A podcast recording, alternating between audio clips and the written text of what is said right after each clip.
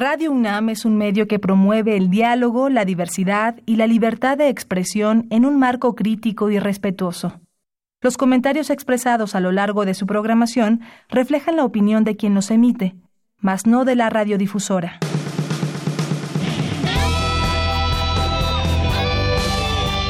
Prisma RU. Relatamos al mundo.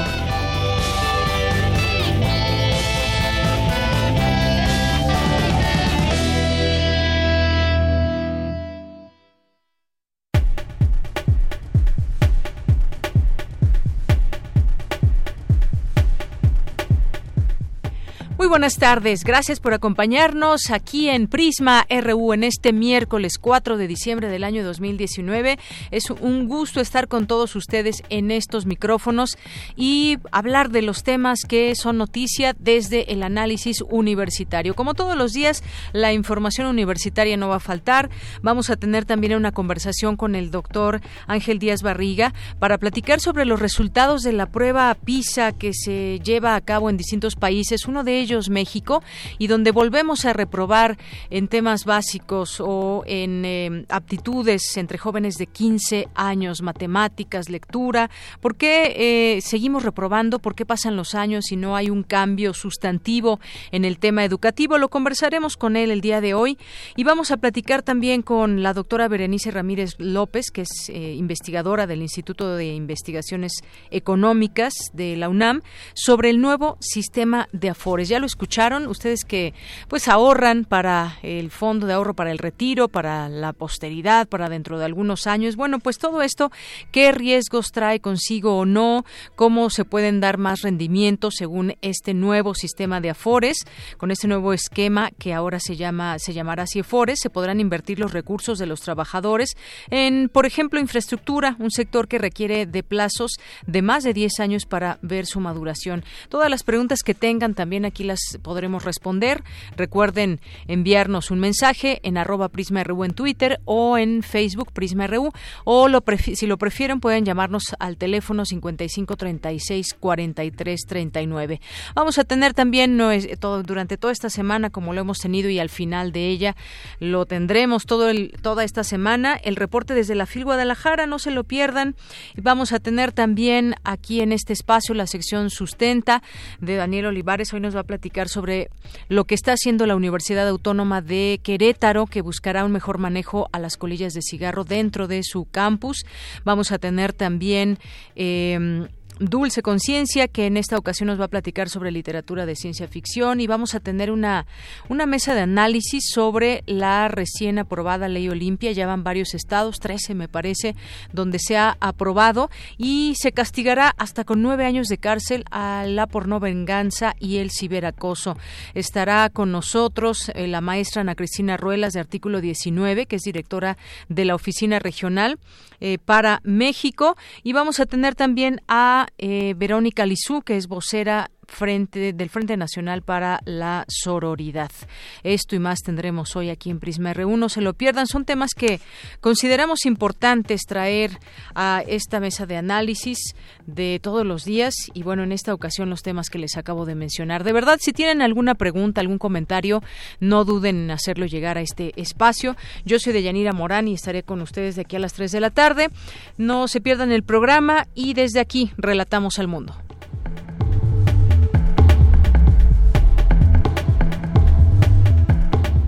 Es la una de la tarde con siete minutos. En este miércoles 4 de diciembre, en los temas universitarios, analizan retos y logros de la cuarta transformación. Ahí distintos académicos estuvieron participando en este análisis y le tendremos los detalles. El artista plástico Manuel Felgueres donó su archivo y 38 esculturas a la UNAM. Le contaremos todo en un momento más.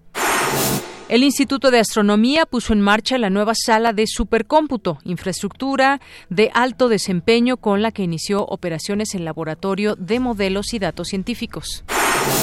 En los temas nacionales, el presidente Andrés Manuel López Obrador dijo que respeta la opinión del Tribunal Electoral del Poder Judicial de la Federación, que consideró que es inconstitucional la reforma en Baja California, que amplía de dos a cinco años la gubernatura de Jaime Bonilla.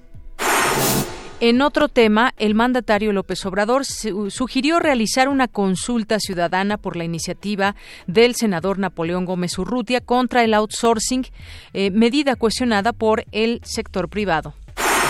Ayer justamente hablábamos de este tema y lo que vendría en este sentido si se eh, prohibiera el outsourcing. Con el doctor que platicábamos ayer nos decía que era muy drástico, que se tendría que llegar a acuerdos, llevar la, discusión más amplia, pero que sería muy sano que se vaya eh, que se vaya retirando esta subcontratación que llevan a cabo distintas dependencias, distintas organizaciones, distintas empresas.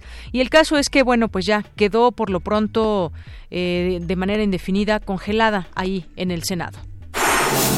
En otro tema, Juan Manuel Díaz, Ernestina Godoy y Fernando Vázquez. Fernando Vázquez eh, se designan por el Consejo Judicial Ciudadano, de entre quienes la jefa de gobierno, Claudia Sheinbaum, tendrá que escoger uno para que el Congreso local le tome protesta como fiscal general de justicia de la Ciudad de México cualquiera, cualquiera de ellos. Y Karen Espíndola, quien era buscada tras abordar un taxi anoche en Tlalpan, ya se encuentra en su casa, informó la Secretaría de Seguridad Capitalina. No la misma suerte corrió Cintia, le tendremos aquí también la información. Las ventas de autos cayeron 6.96% anual en noviembre, su mayor baja para un mismo mes desde 2015, según datos del INEGI. Y en materia internacional, cientos de personas se manifiestan hoy contra el gobierno de Iván Duque, esto allá en Colombia. Él afronta una ola de descontento que suma 14 días de protestas en medio de infructuosas, infructuosas negociaciones con los promotores del llamado paro nacional.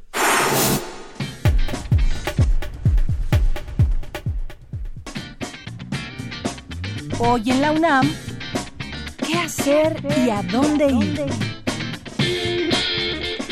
El Centro de Investigaciones sobre América Latina y el Caribe organiza la conferencia Los sistemas alimentarios locales agroecológicos, sostenibilidad, innovación social y gobernanza territorial, impartida por el doctor Javier Sanz Cañada y la moderación del doctor Gerardo Torres Alcido. Asiste hoy a las 17 horas a la sala José Martí, ubicada en el tercer piso de la Torre 2 de Humanidades, en Ciudad Universitaria. Como parte de las actividades por el 80 aniversario de la fundación de la Facultad de Ciencias de la UNAM, se llevará a cabo un concierto de música medieval a cargo de la compañía Irreverente. No te pierdas este majestuoso espectáculo y asiste hoy en punto de las 17 horas al auditorio Alberto Baraja Celis de la Facultad de Ciencias. La entrada es libre y el cupo limitado. Si eres alumno, académico, trabajador o integrante de la comunidad de la preparatoria número 4 de la UNAM, no te puedes perder el concierto navideño sinfónico coral a cargo de la Orquesta de Cámara de la Escuela Nacional Preparatoria. Asiste hoy a las 18 horas al Auditorio José Muñoz Cota de la preparatoria número 4 Vidal Castañeda y Nájera. La entrada es libre y el cupo limitado.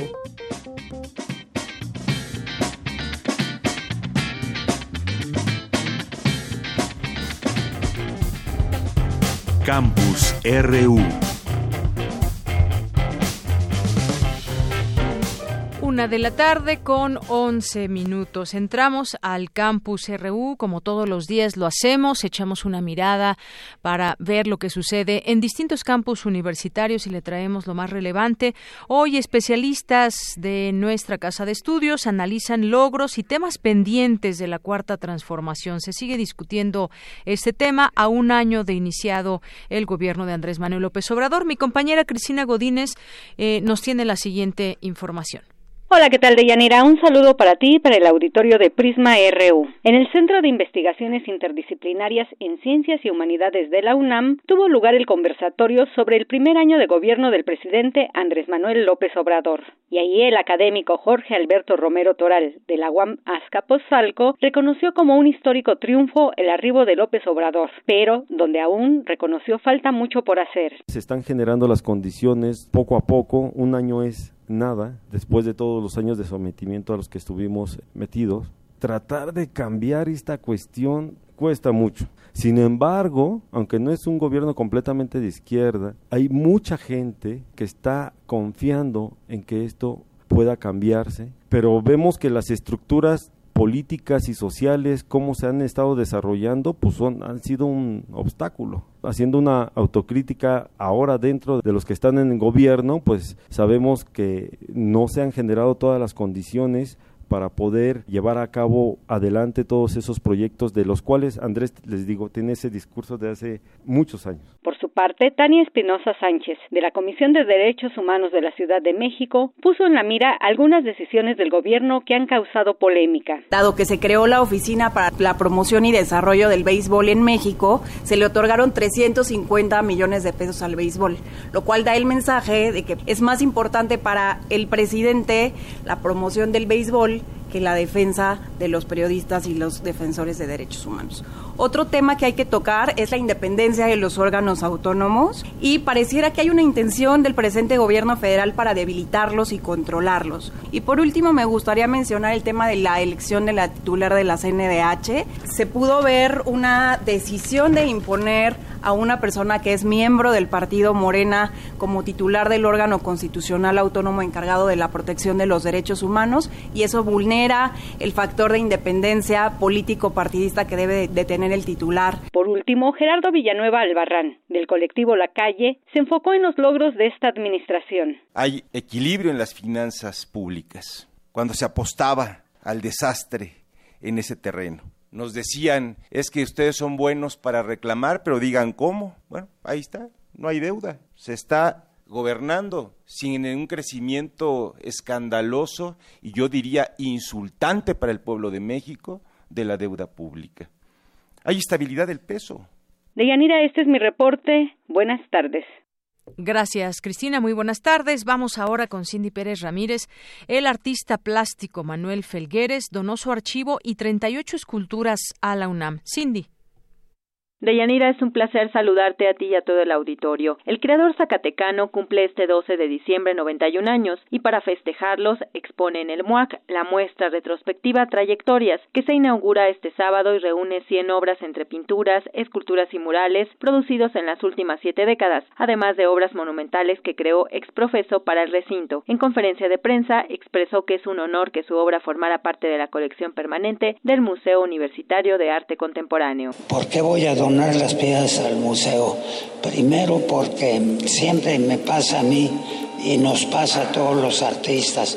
Producimos lo más que podemos, pero producir arte pues es relativamente fácil. Lo que es casi imposible es venderlo. Es dificilísimo vender arte y vivir de eso peor.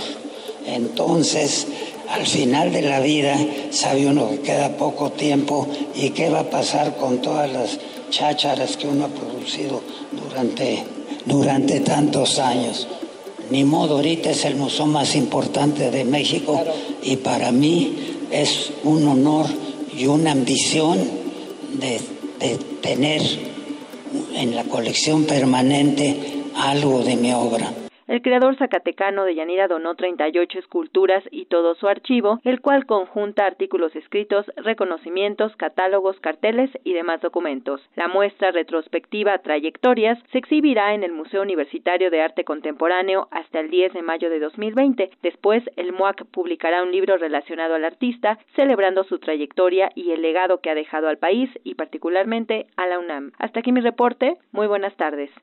Gracias, Cindy. Muy buenas tardes. Y nos vamos ahora con Dulce García, estas entregas que nos va haciendo durante esta semana y la siguiente que tienen que ver con el albur. Hoy nos va a platicar sobre la fusión entre el español y el náhuatl para lograr el albur. Adelante.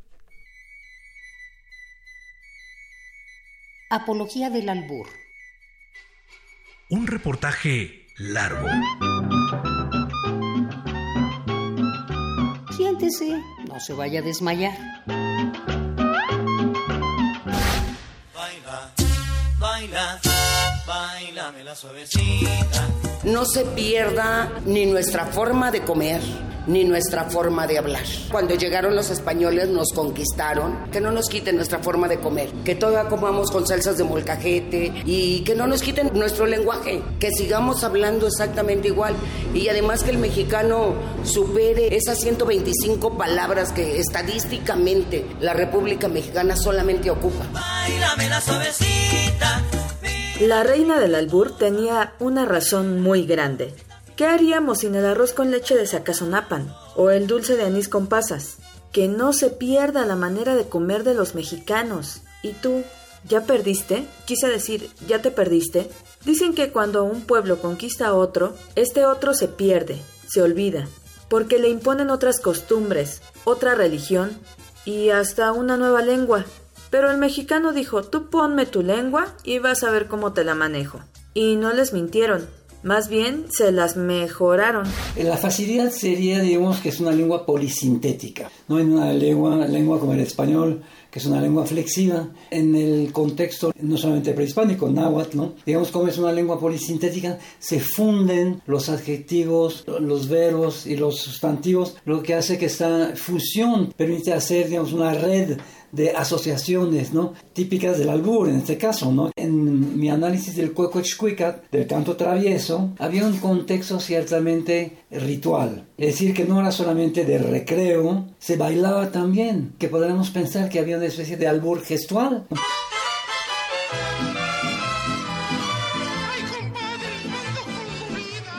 Aunque uno que otro sí que lo presentía y resentía, Fray Alonso de Molina, en el texto Vocabulario Náhuatl Castellano, Castellano Náhuatl, de 1571, escribió: Los mexicas tenían palabras sucias, vocablos malos, juegos de palabras indignas.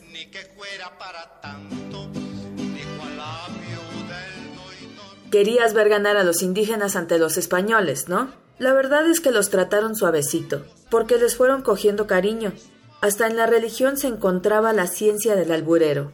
He aquí el meollo del asunto. Cuando albureaban a los españoles era una especie de revancha. Ahora, los soldados no sé porque no tenemos los contextos, ¿no? Pero en los cantos los cantaban en los atrios de las iglesias. Y como los españoles interpolaban, tomando un texto, no lo entendían muy bien, sustituían, por ejemplo, la Tonantzin, la, la Sibacot por la Virgen. Entonces eh, pusieron, digamos, a la Virgen en una situación bastante eh, incómoda, porque no sabían cómo, cómo cambiar el texto, ¿no?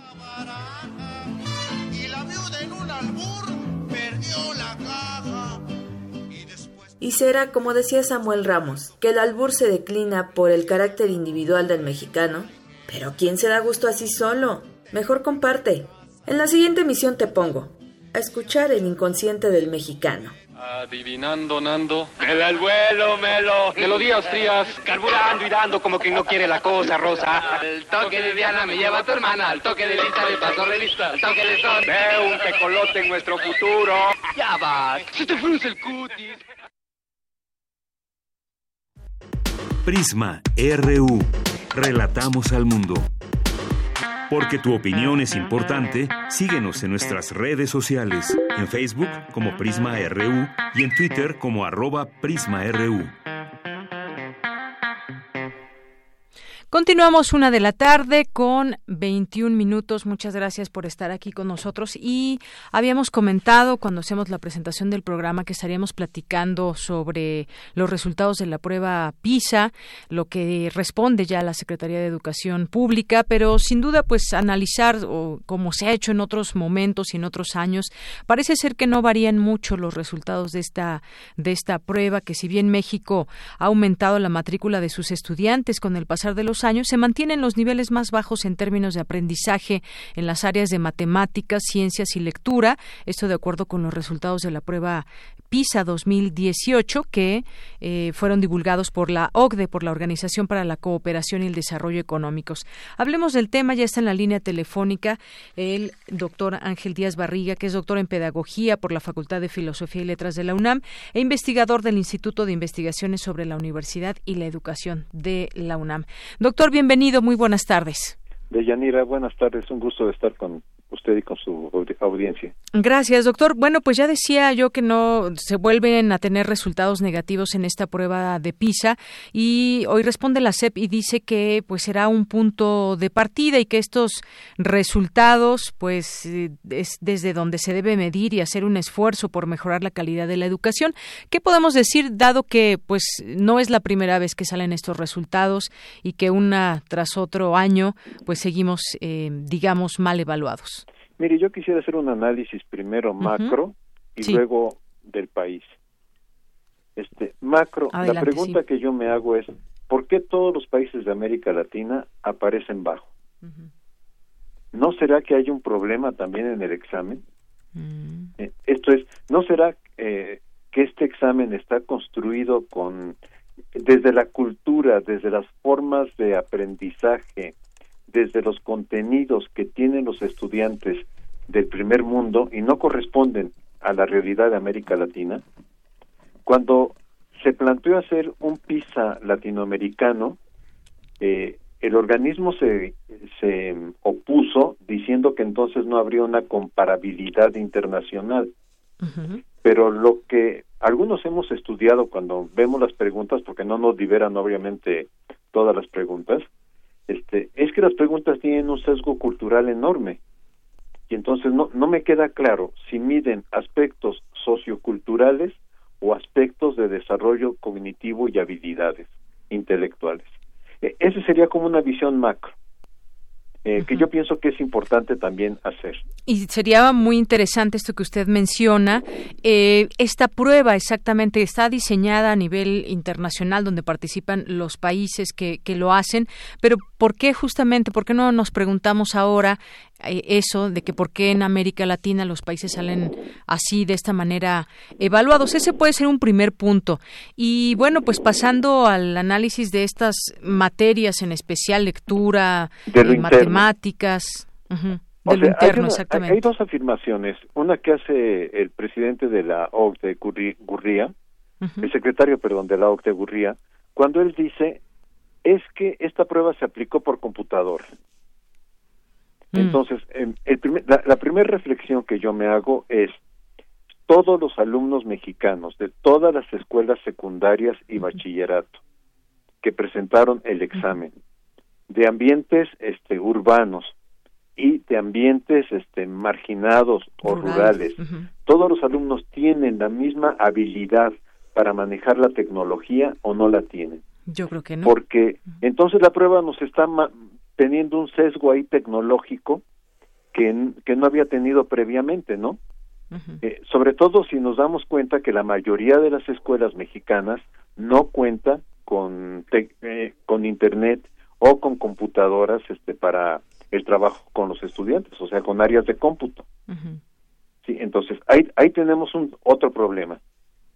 Un segundo problema que, mire, la verdad, este, yo lo escribí desde, desde 2001, porque este, si uno ve el, en el informe PISA, si uno ve los promedios que México ha obtenido desde, desde la primera aplicación en el año 2000 a la fecha, uno ve que nos estamos moviendo este, en, alrededor de 400, 420 puntos, exceptuando en ciencias que iniciamos con 385. O sea, nos estamos moviendo entre 400 420 más o menos en cada en cada examen que se aplica cada tres años. Este, ¿por qué no hemos mejorado? Eh, la respuesta que yo daría desde el punto de vista pedagógico es queremos que nuestros alumnos respondan bien la prueba PISA, hagamos un plan de estudios y hagamos que los docentes trabajen para enseñar las habilidades y conocimientos que la prueba PISA evalúa. no, no sé si me explico.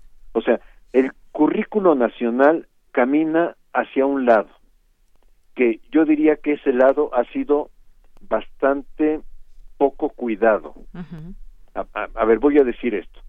En 2006 se hace la reforma de secundaria por competencias. En 2011 se hace la reforma para establecer la articulación del sistema de educación básica, incluyendo su secundaria, por estándares. En 2018 se hace el nuevo modelo educativo y entonces se cambia de competencias a aprendizajes clave. Eh, en 2019 se les dice a los maestros, vamos a trabajar algo, fíjese nada más el mensaje a los docentes, vamos a trabajar en la nueva escuela mexicana, vamos a trabajar algo de la reforma 2011 y de la reforma 2018. Eh, lo digo más claro. Para los alumnos de primero y segundo de primaria y primero de secundaria, la reforma 2018. Para los alumnos de tercero, cuarto, quinto y sexto de primaria y segundo y tercero de secundaria, la reforma 2011. y le dicen al maestro, usted haga las adecuaciones y adaptaciones que quiera. Entonces, los sistemas educativos, y eso se puede ver en los países que, que obtienen mejores puntajes, eh, además de que tienen una población más homogénea, este, me refiero a Finlandia, por ejemplo, hay una, una población mucho más homogénea que en el caso de la mexicana, pero además no hay tanta reforma curricular cada ratito. O sea, eh, en México no dejamos que una reforma curricular se asiente en el aula, se asiente en la escuela, cuando ya estamos pensando en la siguiente. Este, yo no estoy diciendo que alguna de estas reformas haya sido altamente meritoria. Probablemente todas tienen sus limitaciones. Pero en el fondo, si sometemos al maestro y a la escuela a cambiar el currículo cada seis años, evidentemente que estamos distorsionando el trabajo pedagógico. No sé si me explico. Entonces, este, los resultados yo pienso que son predecibles. Yo en 2001 escribía, si queremos que nuestros alumnos mejoren en PISA, tenemos que articular nuestros contenidos a lo que PISA está estableciendo, porque la prueba PISA es la única, eso lo reconozco como un mérito, que establece un marco teórico y dice, voy a trabajar lectura, pero los niveles de complejidad de lectura que yo entiendo son seis y los define con mucha claridad. O sea, si ese es el modelo que vamos a seguir para la enseñanza de la lectura con nuestros estudiantes o que o, o, o a los cuales nuestros estudiantes van a ser evaluados, entonces hagamos planes de estudio que respondan a estos seis niveles de complejidad en la lectura obviamente iniciaríamos en la escuela primaria con los primeros niveles y pasaríamos a niveles superiores. este, Ángel Gurría se queja de que los alumnos en Internet no pudieron discriminar entre eh, información y opinión. Bueno, si queremos que los alumnos ah, en Internet aprendan a discriminar esto, tenemos que enseñarlo en las clases. No sé si me explico. Sí, sí, por supuesto. Si no se tienen esos elementos, esas herramientas a lo largo de los años en, los, en las clases, en los años escolares que cursan los alumnos, ¿cómo se va a tener con una prueba que está evaluando todos estos elementos a través de la computadora? Entonces, no sé si es si el, si el examen lo que refleja es eh, a nivel de América Latina, que América Latina no cabe en la visión cultural que tiene la prueba, y a nivel de México que la política educativa mexicana no está respondiendo a lo que PISA está demandando. Así es.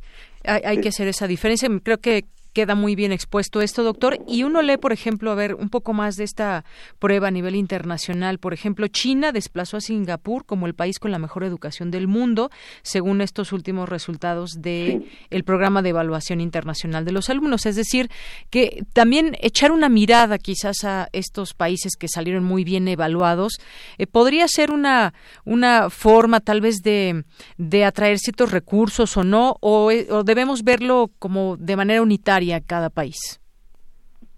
Lo que pasa es que si uno ve Singapur, China, Hong Kong, que serían los países este, que ahorita aparecieron ordenados desde lectura con los puntajes más altos, uno lo que va a encontrar es también proyectos pedagógicos autoritarios. Y eso también va eh, eso también debe de ser objeto de reflexión. Sí. Sí, también va a encontrar otra cosa, perdón que no dije, pero que es importante. Eh, sistemas culturales. O sea, la cultura china es muy distinta a la cultura latina. Entonces, todos estos elementos eh, obviamente conforman el proceso de trabajo y de formación de los estudiantes. Así es.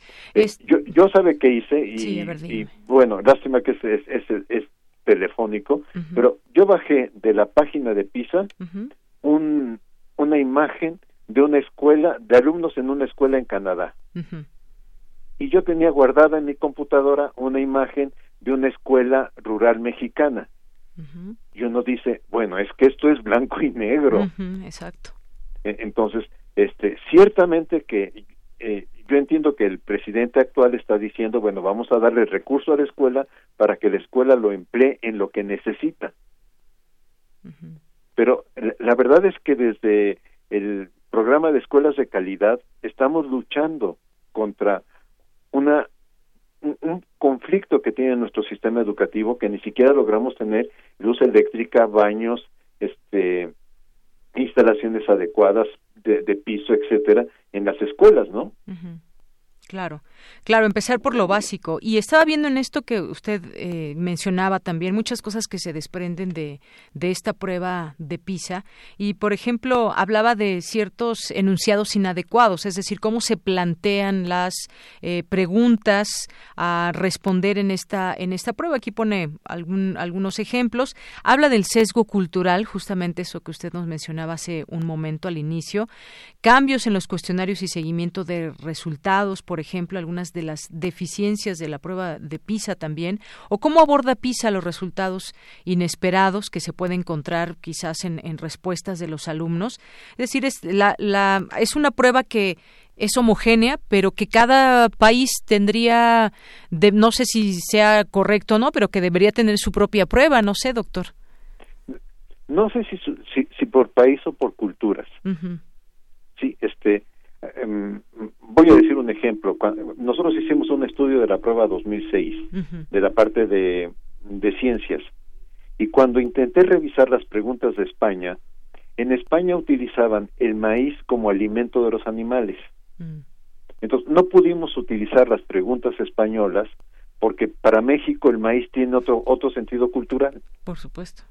Sí, entonces, eh, eh, digamos, además de, la misma redacción de la pregunta, que no era acorde al lenguaje que utilizamos en México, nos vamos a encontrar con este tipo de situaciones que le digo, lamentablemente no conozco porque a los expertos no nos dejan conocer algunas de las preguntas este, que utilizaron. necesitaríamos, yo ayer estuve buscando este, cuáles son las, el tipo de lecturas que se le dio a los alumnos, de los cuales dicen que ellos no comprenden. Exacto, pues sí. Y, no es que quiera defender que los alumnos mexicanos estén bien, yo pienso que tenemos problemas serios en lectura. Pero también es cierto que no hemos podido incorporar en la escuela, este, sea, sea con PISA o sin PISA, los nuevos desarrollos, eh, por ejemplo, en el caso de la lectura, de lo que los especialistas en tecnología están hablando de una lectura vernácula a una lectura académica. Los especialistas en tecnología hoy dicen los jóvenes mexicanos leen más que hace eh, que hace cinco o diez años. Lo que pasa es que lo que leen no necesariamente es académico y los podemos ver todo el día en su smartphone, este, a los muchachitos en la ciudad, ¿no? Eh, entonces, lo que este autor Casani lo que plantea es, a ver, ¿por qué no en la escuela empezamos a tomar esta lectura que llama vulgar o vernácula? ¿Por qué no empezamos a partir de ello a ir trabajando hacia la lectura académica, hacia prácticas académicas? Pero eso implicaría también replantear cómo enseñamos didáctica en las normales, cómo formamos a los maestros para la enseñanza de la lectoescritura. O sea, no sé si me explico, es un problema mucho más complejo. Claro.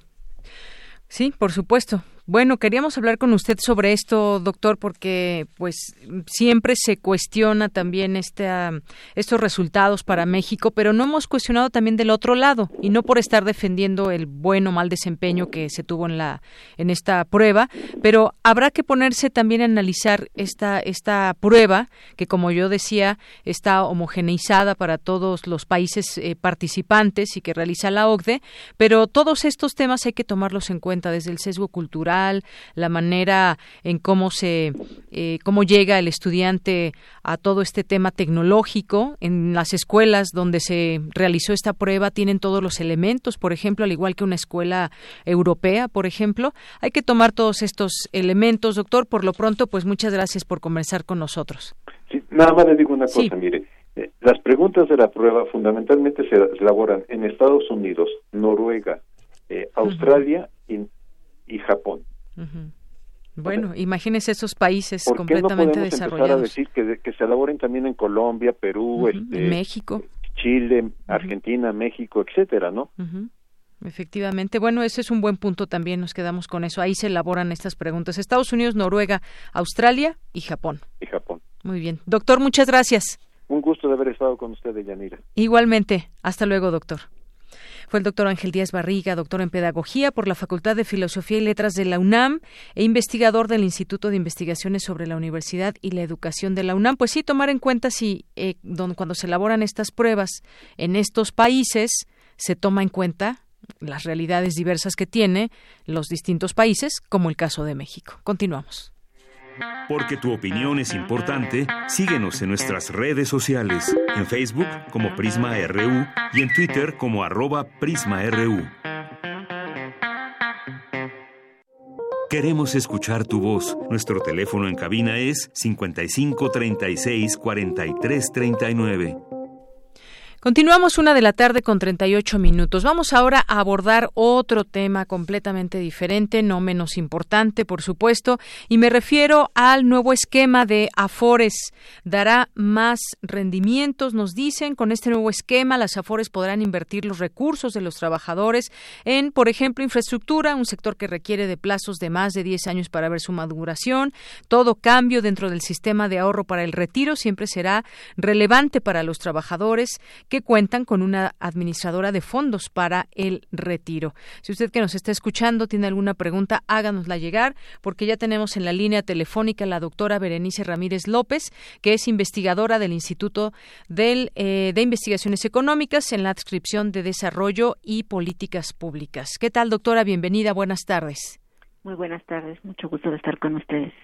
Doctora, pues entender este tema de las AFORES, el Fondo de Ahorro para el Retiro y todos estos ahorros que hacen muchos eh, trabajadores en nuestro país, eh, ¿cómo podemos entender este nuevo esquema que nos están explicando actualmente?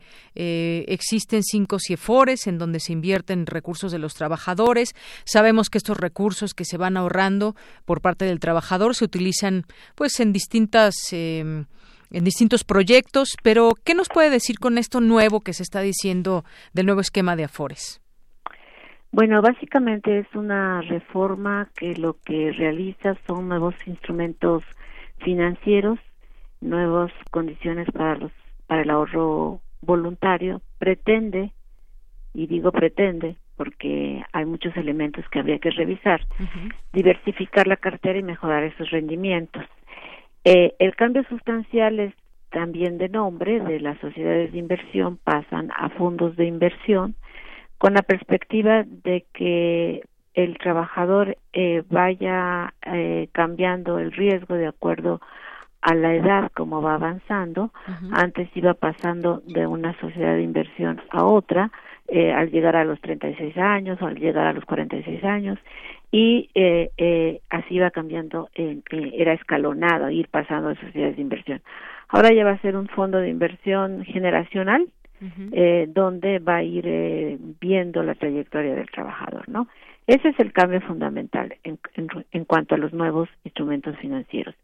Pero desde que salió la iniciativa en enero de este año, eh, eh, incluso hemos publicado algunas cuestiones en esa dirección en la revista de consultorio fiscal, que estos contenidos de esta iniciativa no van orientados a atender los graves problemas que tiene el sistema de pensiones de México, porque como bien se dice, son nuevas modificaciones de ahorro y de ahorro individual, que depende de las condiciones de empleo, depende de las condiciones de ingreso que tienen los trabajadores y ese es uno de los retos que tenemos porque nuestro mercado laboral es de alta movilidad.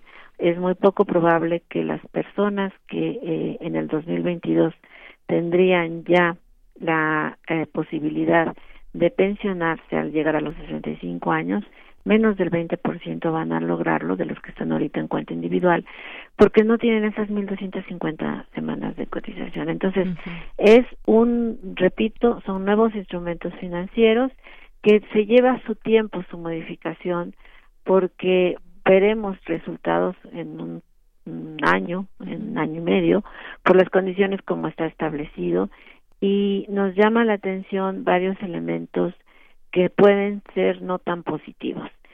Mira, en lo que va del sistema de 1997 a 2017, el saldo le, le está significando al ahorro del trabajador el 23%.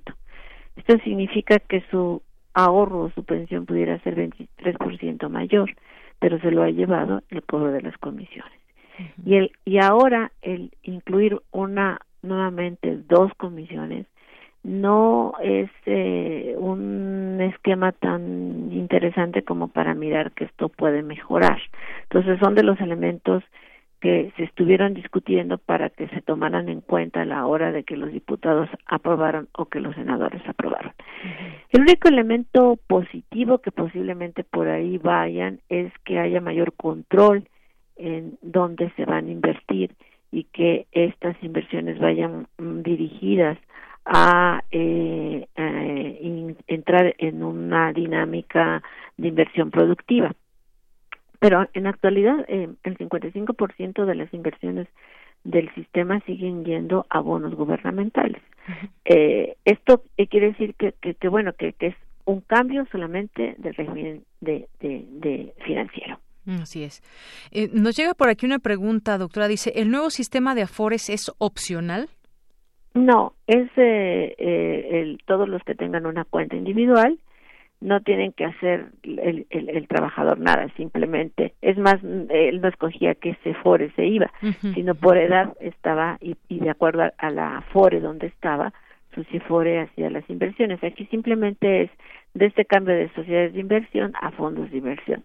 Lo que sí puede tener el, el, el trabajador eh, un cambio para él es que el ahorro voluntario lo puede eh, eh, retirar eh, y, y, lo cual también nos parece un, un, un elemento no tan eh, interesante para el trabajador porque el ahorro para el retiro es precisamente para eso, para el retiro, para la edad de jubilación. Y si el ahorro voluntario se va a poder retirar en algún otro momento, pues realmente disminuye ese monto que está ahorrando para la vejez. Eh, por eso nos parece también contradictorio, porque no hay mucha diferencia en tener un sistema de ahorro que puede ser en cualquier otra institución con miras de un ahorro de largo plazo, ¿no? Así es. Y nos llega otra pregunta. Los que en su trabajo tienen Afore no es opcional, pero los que ya tenemos una Afore que hemos elegido, ¿sí podemos cambiar de Afore? Eh, repito, las Afores en donde están van a mantenerse y lo que cambia es el instrumento financiero donde esa afore iba determinando qué era lo que le daba rentabilidad y eran las sociedades de inversión. Esas sociedades de inversión cuyas siglas se conocen como CIEFORES se modifican a fondos de inversión. Ahora serán CIEFORES, ¿sí? pero eso lo va a hacer CONSAR y lo va a hacer la FORE en donde esté. Eh, es la información simplemente para que el trabajador sepa que ya no va a estar su ahorro en la CIEFORE 1 o en la CIEFORE 2 o en la 3 o hasta la 5, dependiendo de la edad, sino va a estar en una CIEFORE eh, para eh, eh, tener ese control de, de, del, del, proyecto de inversión a lo largo de su ciclo de vida. Cuando hay todos estos cambios, siempre surgen muchas dudas, doctor, en torno a qué va a pasar con, eh, con el ahorro que se tiene y demás. Es decir, yo y yo empecé a, aquí a, a, leer las distintas notas informativas que daban cuenta de este de este cambio y, pues bueno, al parecer eh, todas lo mencionan así, que va a haber dará más rendimientos, es decir, que es un cambio positivo. Bueno, se busca que busque que, que dé mayor rendimiento, pero uh -huh. todo depende del riesgo financiero, uh -huh. de la dinámica del mercado mundial, de expectativas de crecimiento, de sí. muchos otros elementos y por eso volvemos a repetir, la seguridad uh -huh. social no debería de estar metida al riesgo financiero. Exacto. La seguridad social tiene que tener un componente de certeza que la tiene que dar el Estado y, es, y en esa perspectiva está bien que se dé ahora la pensión de bienestar pero esa pensión de bienestar debe de ser más sólida en términos de al menos alcanzar para comprar una canasta alimentaria que ahorita está por debajo el monto, ¿no? Uh -huh. Ese es el elemento sustancial de la crítica al actual sistema de pensiones. Uh -huh. No es un sistema de seguridad social porque no está cubriendo eh, eh, frente a los riesgos del ciclo vital, sino es simplemente un sistema de ahorro, de ahorro individual que depende repito, de las posibilidades de que el trabajador tenga trabajo, empleo, buen salario, pero eh, además la forma como está funcionando se individualiza y quien toma las decisiones uh -huh. es la CIEFORE, eh, el fondo a donde va dirigido y la reglamentación que CONSAR vaya señalando. Uh -huh. Ahora bien, por último, eh, esta pregunta, ¿cuáles son los mayores riesgos que se tienen estando en una FORE o CIEFORE? El mayor riesgo que tiene el trabajador es no tener empleo protegido. Ese es el mayor riesgo. Porque al no estar trabajando no está no va a estar generando ese ahorro. Así es. Muy bien. Entonces, y, y, y eso lo lleva al riesgo de no poder cumplir las 1.250 semanas de cotización y que cuando llegue a la edad de jubilación solamente le den el monto total de su ahorro, que dependiendo de lo que haya ahorrado puede cubrirle un año de vida o unos meses de vida, pero no una pensión vitalicia. Muy bien. Bueno, pues esto es esto es lo que queremos preguntarle, eh, comentar sobre este tema que pues hoy vemos en distintos medios de comunicación publicado y queríamos hablarlo y pues muchísimas gracias. No sé si quiere agregar algo más de todo este esquema, si algo se me pasó a preguntar. Mira, dos dos cosas eh, eh, adicionales. Ya ya desde la misma forma como fue elaborada se señala que se le da 12 meses a las CIEFORES para inscribirse como CIEFORES. Por eso te digo que el resultado no va a ser inmediato. ¿sí? Después de que se publique el decreto, tiene que pasar este tiempo en que se van convirtiendo las, las eh, em, eh, CIEFORES actuales en CIEFORES, ¿no? Y en un plazo pues de dos años podríamos ver si realmente el gobierno puede tener más control de estas inversiones y pueden ser de mayor rentabilidad para la dinámica económica del país. Pero se requiere y se está discutiendo en distintas instancias y ahí se necesita la participación de todos los trabajadores, de todos los sindicatos, de todos los actores en la construcción de un sistema de pensiones que realmente esté vinculada a proteger eh, eh, y darle eh, seguridad económica en la vejez a los mexicanos. ¿sí? Y hay distintas instancias que están trabajando hacia una reforma, porque lo único que se nos ha dicho es ahorra más, pero en las condiciones salariales que tiene el país es difícil que el trabajador lo haga y por eso requerimos una reforma de fondo que responda a las características laborales, eh, salariales y de dinámicas demográficas que actualmente tenemos. Muy bien, doctora, pues muchas gracias por comenzar, conversar con nosotros aquí en Prisma RU de Radio UNAM. Un gusto estar con ustedes. Hasta luego, muy buenas tardes. Fue la doctora Berenice Ramírez López, investigadora del Instituto de Investigaciones Económicas de la UNAM, en la descripción de Desarrollo y Políticas Públicas. Relatamos al mundo. Relatamos al mundo. Queremos escuchar tu voz. Nuestro teléfono en cabina es 55 36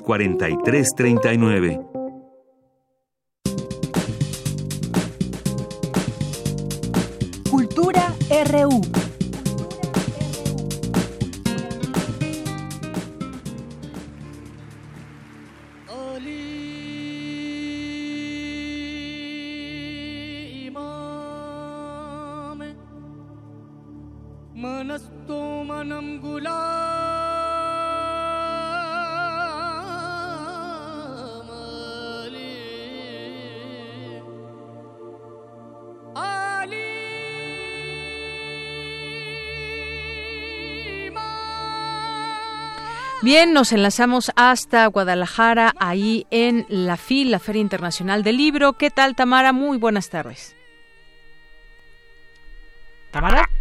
¿Me escuchas? Bueno, ahorita retomamos la comunicación con ella para que nos dé el reporte de lo que ha sucedido, lo mucho que sucede por allá entre los pasillos, entre los lugares donde se llevan a cabo las presentaciones de los libros y más.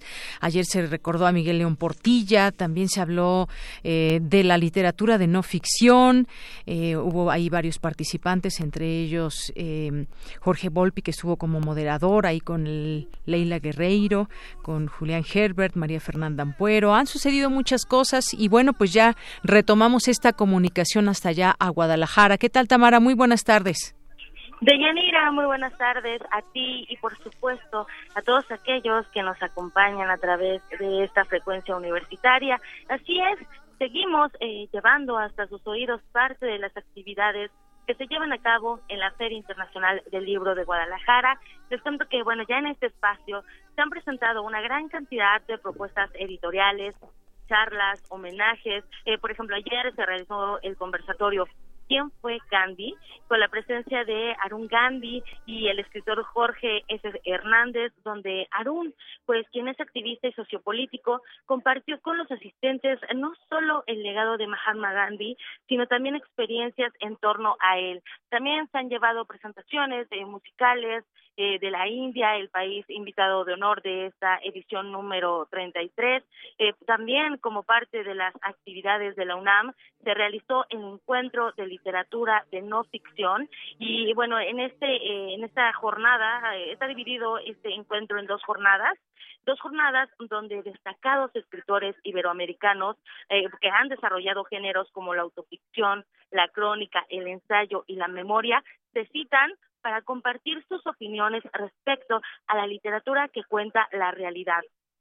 Eh, como les menciono, pues es una jornada con dos mesas. Ayer fue la primera mesa donde participaron María Fernanda Ampuero, quien es periodista, eh, cronista y escritora ecuatoriana. También estuvo Javier Cercas, escritor español y columnista de en el diario El País. Leira Guerreiro, periodista y cronista argentina, y Julián Herbert, poeta, novelista, cuentista, ensayista, también músico y promotor cultural mexicano. Esta mesa eh, fue moderada por Jorge Volpi, escritor mexicano, ganador de, de premios como el Mazatlán de Literatura y también el premio Alfaguara de Novela. Y bueno, vamos a escuchar eh, parte de lo que dijo Julián Herbert en este encuentro de no ficción. Yo quisiera decir, yo por supuesto me, me, me, encanta escribir todo tipo de relatos, pero yo vengo de la poesía. Yo en realidad empecé escribiendo poemas, he escrito, no, no he dejado de escribir poesía. Y por eso también a veces el, el tema sobre la, la discusión sobre ficción y no ficción lo enfoco acerca de cómo los materiales se organizan en la mente y se convierten en un ritmo, porque para mí digamos que esa es, la, esa es la, la, la, entrada natural, tiene que ver con ese, con ese ritmo y ese ritmo me parece no es nada más una melodía, es también una pulsión y es un cierto temperamento y por eso decía antes que, que para mí hay tres problemas estéticos importantes. Uno es el del punto de vista y los otros dos son el de lo sublime y el de la parodia. La parodia, esta oda paralela que acompaña a lo sublime, que de alguna manera tiene que ver, no, no necesariamente tiene que ver con el humor, también tiene que ver con cómo nos distanciamos con algo, de algo que ya sabemos que sucedió y cómo va a volver a suceder.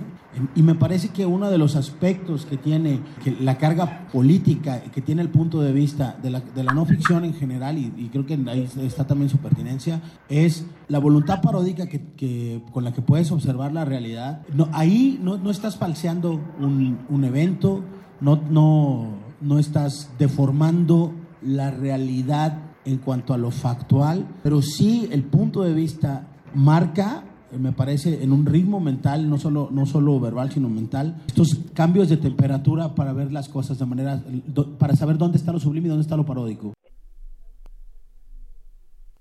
Sí, adelante, Tamara.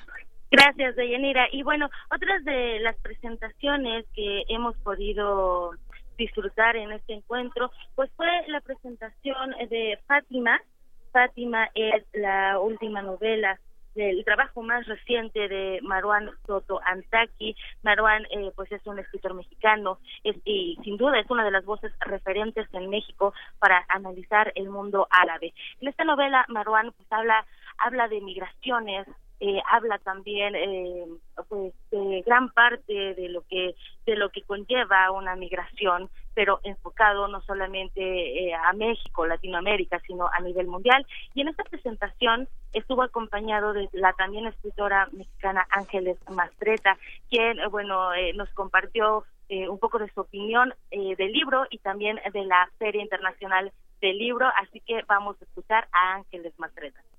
Escribimos en vilo, como quien camina por el borde de un acantilado. Muchas veces no sabemos por qué. Te sientas frente a la máquina y dices, ¿para qué, ¿para qué escribo un libro? Los libros no existen más que si otro los abre. Y, y no hay más que venir a la para darse cuenta de que hay muchos libros. Y uno puede dormir tranquilo y ser feliz y cortear sus nietos y ver el mar sin tener que escribir otro libro. No pensando en los editores y diciéndoles a los lectores, ¿por qué no le dan otra leída algo? Porque me repito mucho. Ya no quiero este, volver a lo mismo y no se me ha ocurrido nada nuevo. Lo digo porque Marwan lo sabe, todavía le queda más tiempo de padecerlo. La verdad es que escribir también es un gozo. Es, yo un tiempo decía que yo me había dedicado a escribir porque hubo un momento que ya nadie quería oírme y entonces en ese momento decía, bueno, ya soy muy habladora, entonces lo que voy a hacer es escribir para que se note menos. Ahora en cambio me he vuelto mucho más cavilante y entonces en lugar de escribir quiero platicar. Razón por la cual aquí estoy con ustedes. Marwan escribió un libro, yo diría que muy raro, ustedes lo van a decir también, y al mismo tiempo muy del día. Es un libro sobre migrantes. Si yo les digo a ustedes que Marwan escribió un libro sobre migrantes, inmediatamente van a pensar en, en los nicaragüenses, en los guatemaltecos, en todo el sur de América viniendo hacia México. Se puede hacer eso, porque los migrantes son la sal de la tierra y, y los que migran se parecen, aunque no sean los mismos, aunque no sean de los mismos países. Así, así las cosas por acá de Yanira Auditorio. Eh, todavía quedan días de esta Feria Internacional de Actividades en esta Feria Internacional del Libro de Guadalajara. Por supuesto, eh, no, no puedo despedirme sin mencionar que eh, se espera un Festival de las Letras Europeas, también eh, una mesa redonda, un conversatorio acerca de Latinoamérica Viva, donde participan escritores y escritoras de Ecuador, Guatemala, Chile y también de Argentina. Entonces, bueno, pues estaremos llevando también hasta sus oídos eh, mañana y el viernes parte de lo que sucede en este encuentro. Eh, mi reporte hasta aquí de Yanira. Mañana eh, les, les comento que, bueno, en esta sección estará compartiéndoles todo este este color de la feria eh, Miguel Ángel Quemain, conductor de primer movimiento, quien también anda por acá. Entonces él nos va a compartir más actividades de las que se están llevando a cabo en esta Feria Internacional del Libro de Guadalajara y bueno también para la gente que nos escucha en la Ciudad de México ya para para despedirnos les comento que tenemos cortesías para que se vayan al teatro eh, el, el Centro Cultural Helénico nos está invitando al estreno Sueño de una Noche Medieval, esto en el foro La Gruta. Este estreno es el 6 de diciembre, así que tenemos cinco pases dobles para las personas que llamen al 55 36 43 39 y que quieran ir también al teatro porque vaya, nosotros llevamos lo que sucede en esta Feria Internacional del Libro, pero sabemos que a nuestro auditorio, bueno, les gusta el teatro, andan por allá, entonces marquen, eh, la cita es el viernes a las 8 de la noche en el Teatro Helénico, bueno, en el foro La Gruta del Teatro Helénico, ubicado en Avenida Revolución 1500. De Yanira, un gran abrazo a la cabina, un gran abrazo también a todos los radioescuchas. Gracias, Tamara. Nos escuchamos. Hasta luego. Hasta luego. Dos de la tarde con un minuto. Nos vamos a ir a un corte en este momento y regresamos con más información a nuestra segunda hora de Prisma RU. Escuchas 96.1 de FM. XEUN. Radio UNAM. Transmitiendo desde Adolfo Prieto 133, Colonia del Valle, en la Ciudad de México. Radio UNAM. Experiencia sonora. Info Ciudad de México presenta Voces por la Transparencia.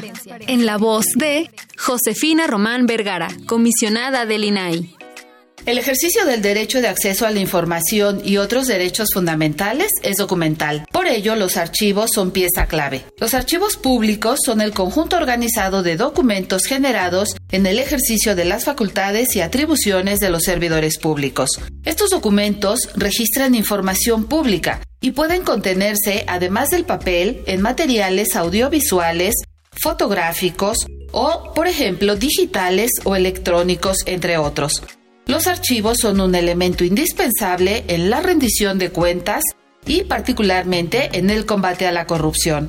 Cumplen un papel destacado en el nuevo esquema de responsabilidades de los servidores públicos y por supuesto favorecen el acceso a otros derechos. La tendencia entre los jóvenes al uso y abuso de la bebida se ha venido incrementando de manera alarmante en los últimos tiempos. Si crees que eres uno de ellos, no lo dudes, infórmate. Mayor información al 5705-5802. Lada sin costo 01800-561-3368. Las mujeres somos acosadas, discriminadas, juzgadas, golpeadas, violadas, asesinadas. No podemos hacer como que no pasa nada como que es normal, porque no es normal. Si ves una mujer asustada en la calle, acompáñala. Si a tu compañera de trabajo la acosan, no te calles. Si a tu vecina su esposo la golpea, ayúdala. No estamos solas, nos tenemos a nosotras. Es por ti, es por mí, es por todas. Movimiento Ciudadano, el movimiento de las mujeres. Si uno de tus propósitos de Año Nuevo es comenzar una vida libre de adicciones, en la línea de la vida te apoyamos. Busca línea de guion bajo la vida en Twitter. La línea de la vida MX en Facebook. Con adic.salud en Instagram. O llama al 800-911-2000. Y si quieres ayudar a alguien con problemas de adicción, te, escuchamos. Estrategia Nacional para la Prevención de Adicciones. Gobierno de México. La gran historia de esta ciudad, de este país, la hacemos un puñado de microhistorias. Un ecosistema de millones de organismos que se unen, a veces en un grito de justicia, otras al ritmo de los cuerpos coordinados. Somos complejos, diferentes e iguales a la vez, pero sobre todo sabemos que el respeto al oído ajeno es la paz. Manifiesto. Cada cuerpo es una revolución. Miércoles 21 horas. Por resistencia modulada. 96.1 de FM. Radio UNAM. Experiencia sonora.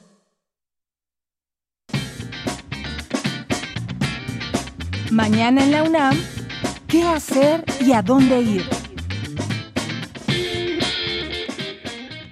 El Instituto de Investigaciones sobre la Universidad y la Educación organiza el conversatorio La Niñez Afromexicana, Retos para la Atención Educativa Antirracista, que contará con la participación de Julio Pereira Silva, investigador de origen uruguayo, el doctor en Historia, Rafael Castañeda, la maestra en Estudios Latinoamericanos, Gabriela Iturralde Nieto y Cristina Masferrer, maestra en Antropología Social. La cita es mañana 5 de diciembre en punto de las 10 horas en las salas A y B del cuarto piso del Instituto de Investigaciones sobre la Universidad y la Educación, ubicado en el Centro Cultural Universitario. La entrada es libre y el cupo limitado.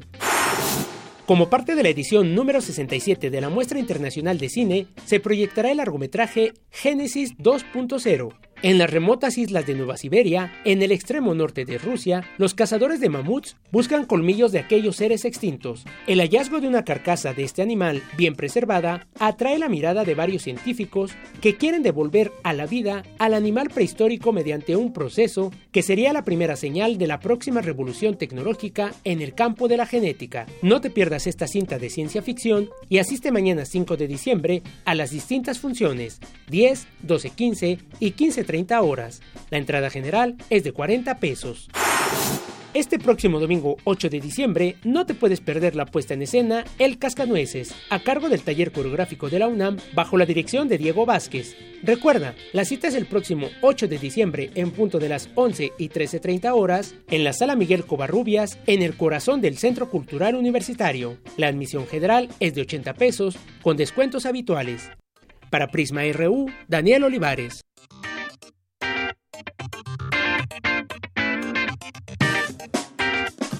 Dos de la tarde con seis minutos. Estamos de regreso aquí en Prisma RU. Muchas gracias por seguir en sintonía con nosotros en el 96.1 de FM en www.radio.unam.mx y también ahí nos pueden escuchar y les mandamos saludos a donde quiera, en cualquier parte del mundo donde nos estén sintonizando. Bueno, pues en esta segunda hora vamos a tener nuestra mesa de análisis, no se lo pierdan, sobre este tema de eh, la ley Olimpia que se aprobó ayer en el Congreso de la Ciudad de México, que castigará hasta con nueve años de cárcel la porno venganza y el ciberacoso. Eh, va a estar con nosotros de artículo 19 la maestra Ana Cristina Ruelas, que es directora de la Oficina Regional eh, para México y Centroamérica, y Verónica Lizú, vocera del Frente Nacional para la Sororidad.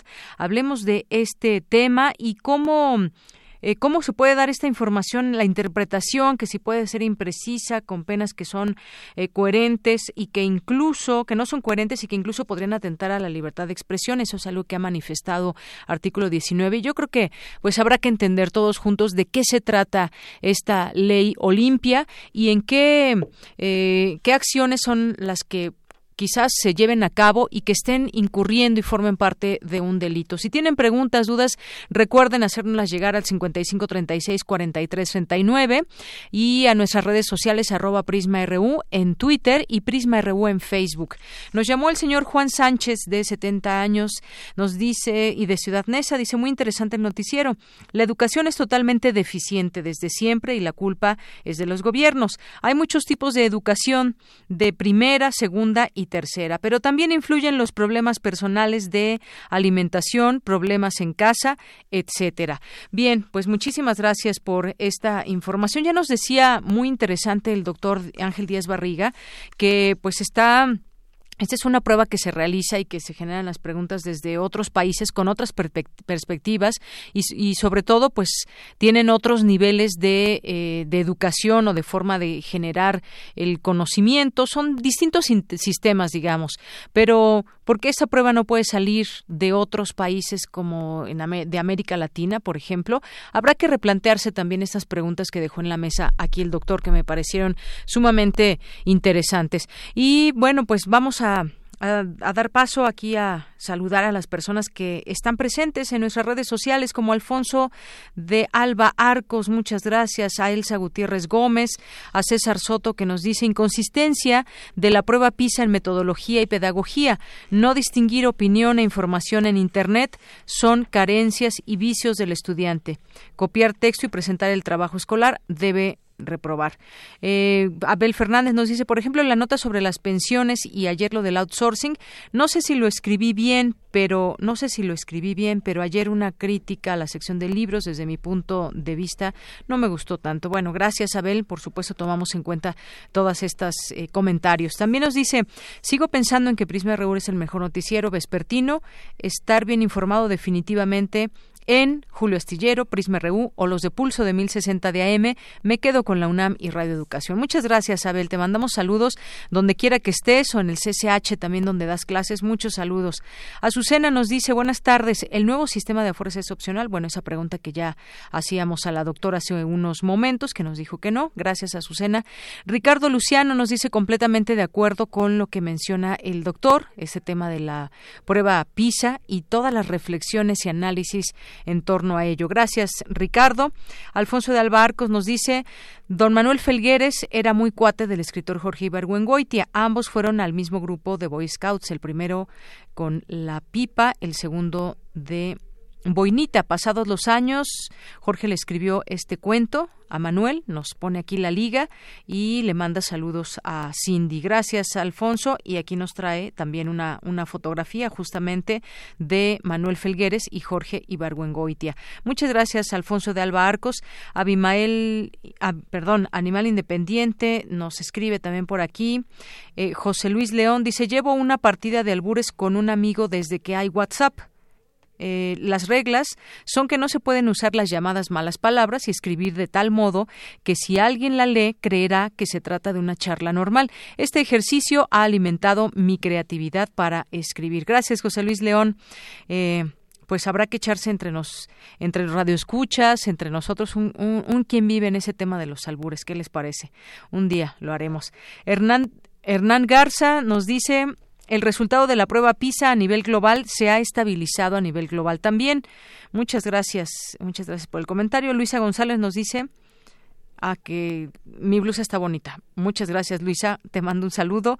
Enriquiño Chiva también aquí nos manda saludos. Muchas gracias. Juan Stack también le mandamos muchos saludos.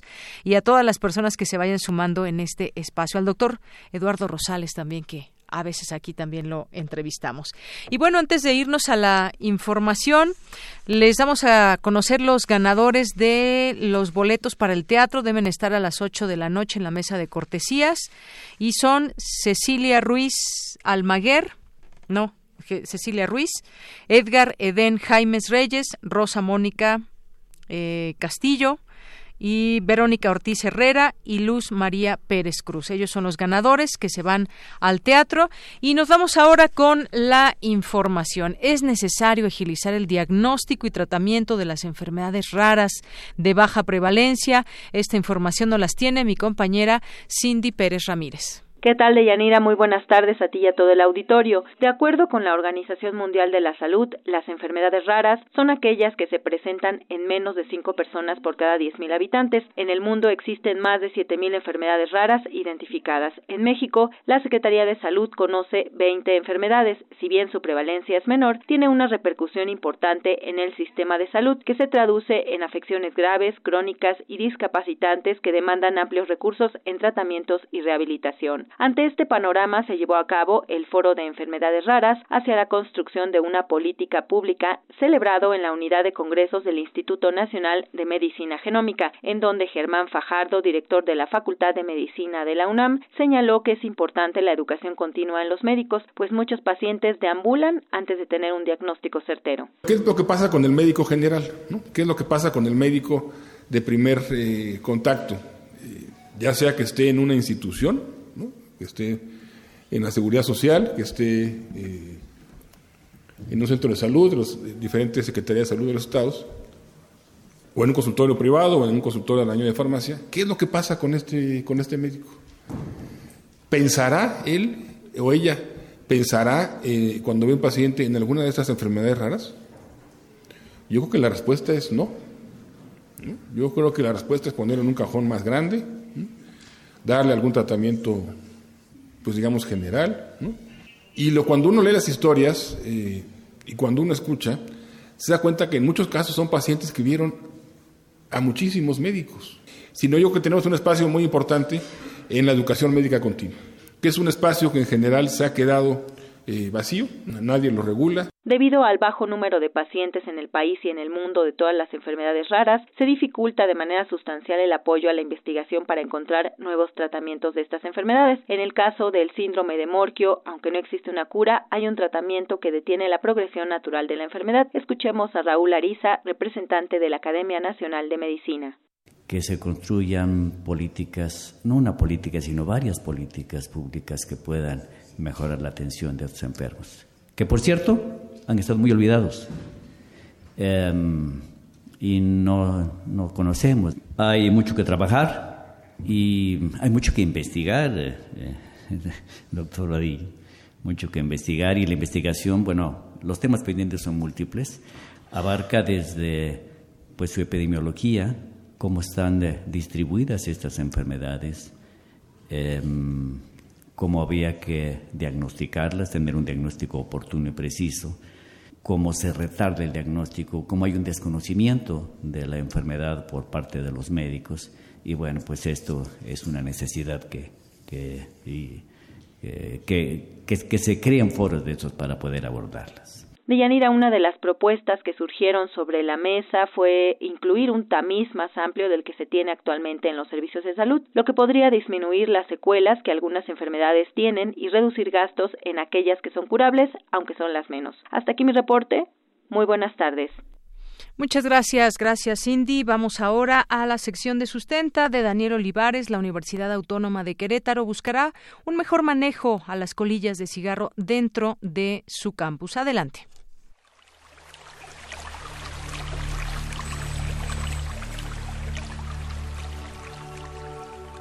Sustenta. Sustenta. Innovación universitaria en pro del medio ambiente.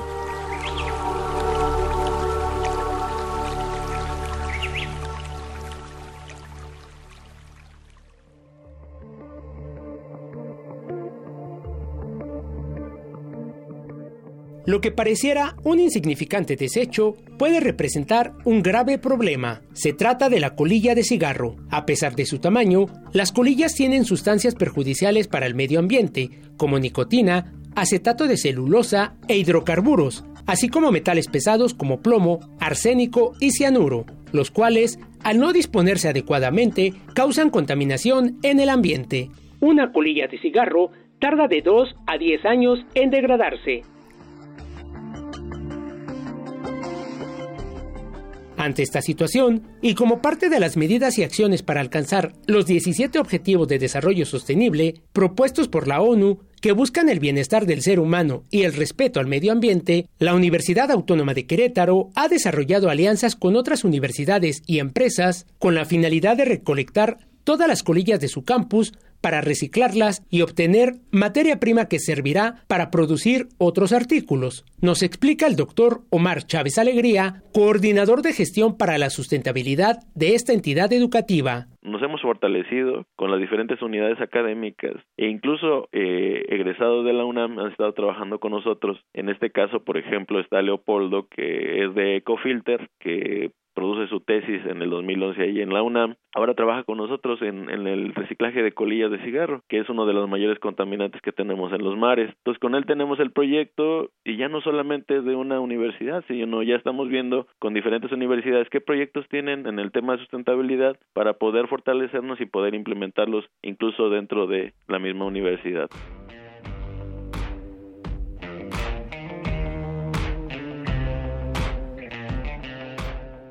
Según datos de la Secretaría del Medio Ambiente de la Ciudad de México, en la capital, 3 de cada 10 personas son fumadores y potencialmente 65% de las colillas terminan en el suelo. ¿Qué impacto puede tener esto? El problema surge cuando llueve, pues las colillas no se quedan en las banquetas. Por el contrario, el agua disuelve parte de sus componentes que tienden a transportarse a las coladeras como producto de las corrientes pluviales, lo que además contribuye al taponamiento del drenaje. Tirarlas en el bote de basura, junto con residuos orgánicos, tampoco es una buena idea, ya que los contaminan, no se degradan y anulan la posibilidad de transformarlos en composta, además que los componentes químicos de las colillas se mezclan con el subsuelo y pueden llegar a los mantos acuíferos. Una sola colilla de cigarro puede contaminar 8 litros de agua de mar y hasta 50 litros de agua potable. La Universidad Queretana busca crear un mejor manejo de este residuo. Por ello, trabaja de manera conjunta con el biólogo Leopoldo Benítez González, fundador de Ecofilter, empresa que se dedica a reciclar las colillas de cigarro para transformarlas en papel bajo un proceso biotecnológico que desintoxica y degrada las colillas a cierto porcentaje, liberándolas de sustancias tóxicas y sin olores comunes del cigarro. En esta casa de estudios se han colocado dispensadores en todo su campus, donde se recolectan y posteriormente se envían a Ecofilter, nos explica el doctor Chávez Alegría. El tema de colillas de cigarro tenemos diferentes dispensadores en las diferentes unidades académicas. En la escuela de bachilleres pues está prohibido fumar, son espacios libres de humo de tabaco por la ley federal precisamente, pero los chicos este pues apoyan bastante y saben que hay colillas de cigarro tiradas incluso en las paradas de camión y entonces los mismos alumnos nos traen dentro de un recipiente limpio completamente sin agua, colillas de cigarro secas y nosotros las almacenamos y nosotros las, las dirigimos directamente con Ecofilter que son los que nos apoyan en este momento. Aunque también estamos viendo algunos proyectos al interior de la universidad para saber si podemos hacer algo más con estas, estas colillas, pero en este momento este, estamos trabajando directamente con Ecofilter.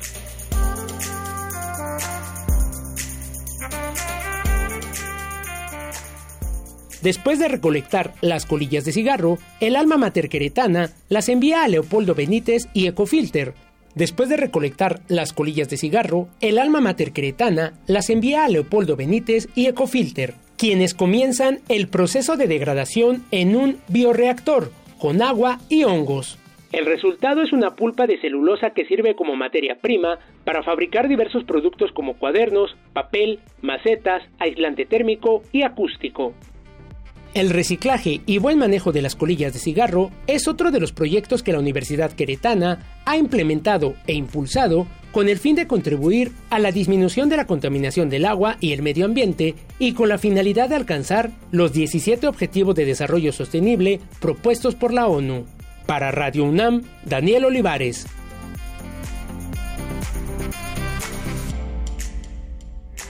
Porque tu opinión es importante, síguenos en nuestras redes sociales, en Facebook como Prisma RU y en Twitter como arroba PrismaRU. Queremos escuchar tu voz. Nuestro teléfono en cabina es 55 36 43 39.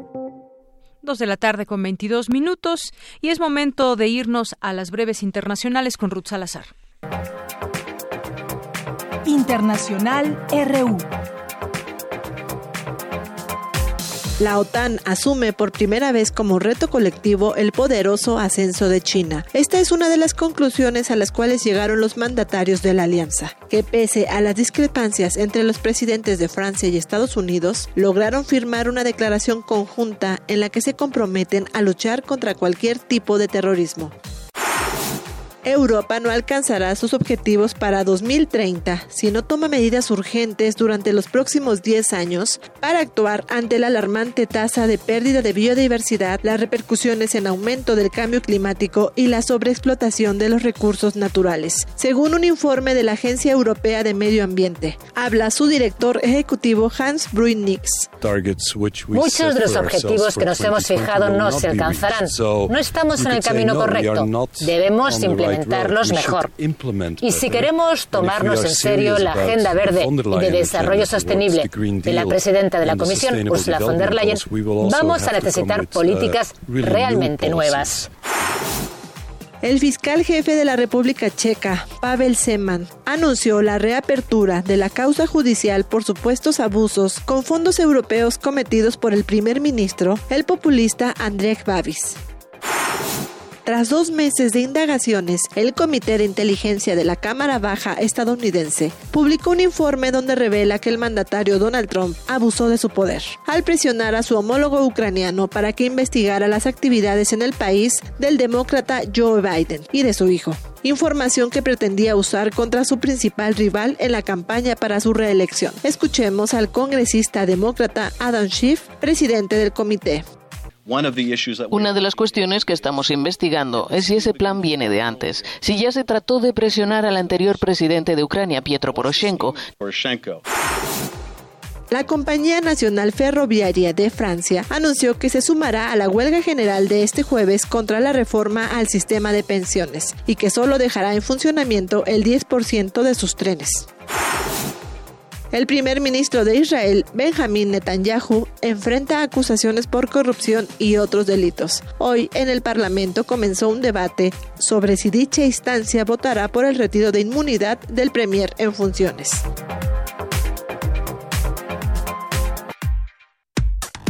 Relatamos al mundo. Relatamos al mundo. Continuamos dos de la tarde con 25 minutos. El Pleno del Congreso de la Ciudad de México aprobó modificaciones legales relacionadas con la llamada Ley Olimpia, con las que se castigará con penas de cuatro a seis años de prisión y una multa de más de 42 mil pesos a quien divulgue por cualquier medio fotos, videos o audios íntimos sin consentimiento de la persona o mediante engaños, es decir, violencia digital. Fueron 56 votos a favor, cero en contra y cero abstenciones la decisión ocurrió luego del exhorto que hace una semana hizo la jefa de gobierno, Claudia Sheinbaum. Eh, eh, y que bueno pues se da a conocer toda esta información se discutió y pues con estos votos a favor ya queda queda esta ley como tal y hay algunas eh, situaciones que me parece es importante conocer porque artículo 19 considera que la ley Olimpia de la Ciudad de México pone en riesgo la libertad de expresión cómo pues justamente ellos nos lo van a explicar y me da mucho gusto recibir vía telefónica a la maestra Ana Cristina Ruelas directora de la oficina regional de artículo 19 para México y Centroamérica. ¿Qué tal, maestra? Bienvenida, muy buenas tardes. ¿Qué tal, Hija? Muchas gracias a ti y a tu audiencia. Bueno, pues yo a grandes rasgos ya dije de qué trata esta ley Olimpia, que quedó aprobada aquí en la Ciudad de México, cuáles son las penas eh, a las cuales se castigará quien, eh, quien dé a conocer o divulgue eh, pues este tipo de material íntimo. Y artículo 19 ha señalado o considera que estas modificaciones al Código Penal y a la Ley de Acceso a las Mujeres a una vida libre de violencia, aprobadas en el Congreso de la Ciudad de México, ponen en riesgo el ejercicio del derecho a la libertad de expresión. Cuéntenos cuál es, cuál es el punto de vista, cuál es este análisis que ustedes hacen.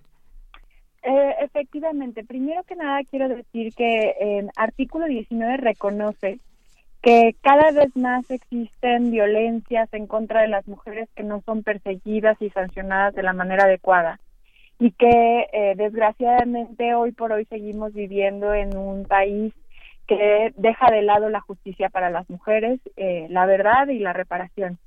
Y en ese sentido quiero eh, empezar diciendo que precisamente esta iniciativa plantea en su exposición de motivos que la motivación para sacar esta nueva tipología penal tiene que ver con la prevención, sanción y protección de las mujeres. Y lo que dice artículo 19 es, eh, esto no es completamente cierto. ¿Por qué?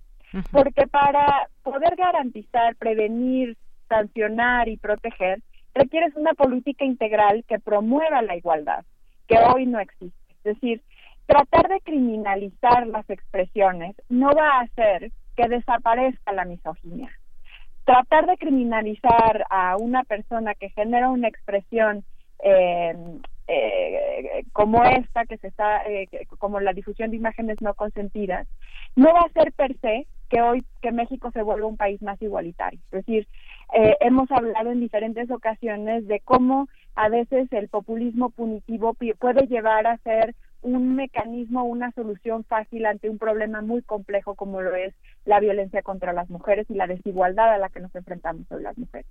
Lo que dice esta iniciativa lo que genera es finalmente mucha incertidumbre. ¿Por qué? Porque sabemos que el Ministerio Público no investiga los casos eh, de agresiones en contra de mujeres. Principalmente pensemos hoy que si, una, si un Ministerio Público verdaderamente quisiera eh, investigar la difusión de imágenes no consentidas, ya existen tipos penales hoy en el Código Penal que pudieran ser utilizados para investigarlos, como son el acoso, el, el, hostigamiento, eh, la pornografía, eh, incluso en, dentro de la propia iniciativa vienen algunos agravantes cuando se trata de menores, ya vienen en el Código Penal acoso, acoso de menores, pornografía infantil, etcétera. En ese sentido, Creemos desde artículo 19 que es importante reconocer que aquí hay una falla, más allá del el texto legislativo, una falla en la función de los hoy ministerios públicos y del sistema de justicia en México que no garantiza el acceso a la justicia para las mujeres. Ese es un primer punto. Un segundo punto tiene que ver con la falta de claridad dentro del tipo penal que puede ameritar a mucha arbitrariedad. Es decir, existen eh, eh, acciones que pueden llevar a ser consecutivas de delitos como el almacenamiento solamente imágenes. y del mero tener las, las imágenes puede llegar a ser sujeto de delito, aun cuando no se publique. Eh, existen, nosotros desde artículo 19 decimos, ¿es posible que se limite la libertad de expresión? Sí. ¿Es posible que se limite la libertad de expresión eh, con tipos con tipos o palabras que son muy ambiguas y que no dejan claro eh, qué es lo que se va a sancionar, no. Lo que artículo 19 ha señalado es necesita haber claridad sobre cuáles son las cuestiones que se van a sancionar, por qué, y también proporcionalidad en las penas. No es lo mismo eh, que una persona ponga una cámara oculta eh, y grave a una mujer o a un hombre eh, y que tenga contenido sexual eh, y lo divulgue a que haya un consentimiento y luego se retire ese consentimiento. Es decir, hay gradualidad en, en cada uno de los casos y esto es algo que tiene que determinar al final quien investiga. Y creemos que lo que deja esta iniciativa que fue aprobada el día de ayer es que no tiene consideraciones respecto a la proporcionalidad y la gradualidad a la que puedan ser sujetas las penas. Ahora bien, tomemos en cuenta que la mayoría de los ministerios públicos hoy por hoy son hombres. ¿Quién va a determinar cuál es el contenido erótico sexual? ¿Cómo se va a, aplicar este tipo penal? Las definiciones tan amplias que se presentan en este tipo penal lo que pueden sujetarse es a definitivamente arbitrariedades por parte de quien investiga que hasta hoy no podemos decir que nos, tenemos ministerios públicos que llevan y aplican la ley cabalmente y hacen unas investigaciones exhaustivas bajo protocolos que garanticen eh, la perspectiva de género, en principio.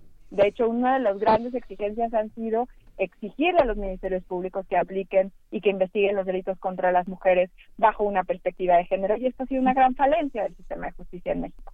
Así es. Entonces, lo que, lo que artículo 19 ha señalado de maneras en, en, diferentes momentos es que criminalizar la libertad de expresión no es la salida para garantizar la igualdad, no es la salida para prevenir las agresiones contra las mujeres, meter a más hombres a la cárcel por eh, difundir eh, imágenes no consentidas no va a hacer que hoy cambie la situación a la que nos enfrentamos las mujeres de violencia.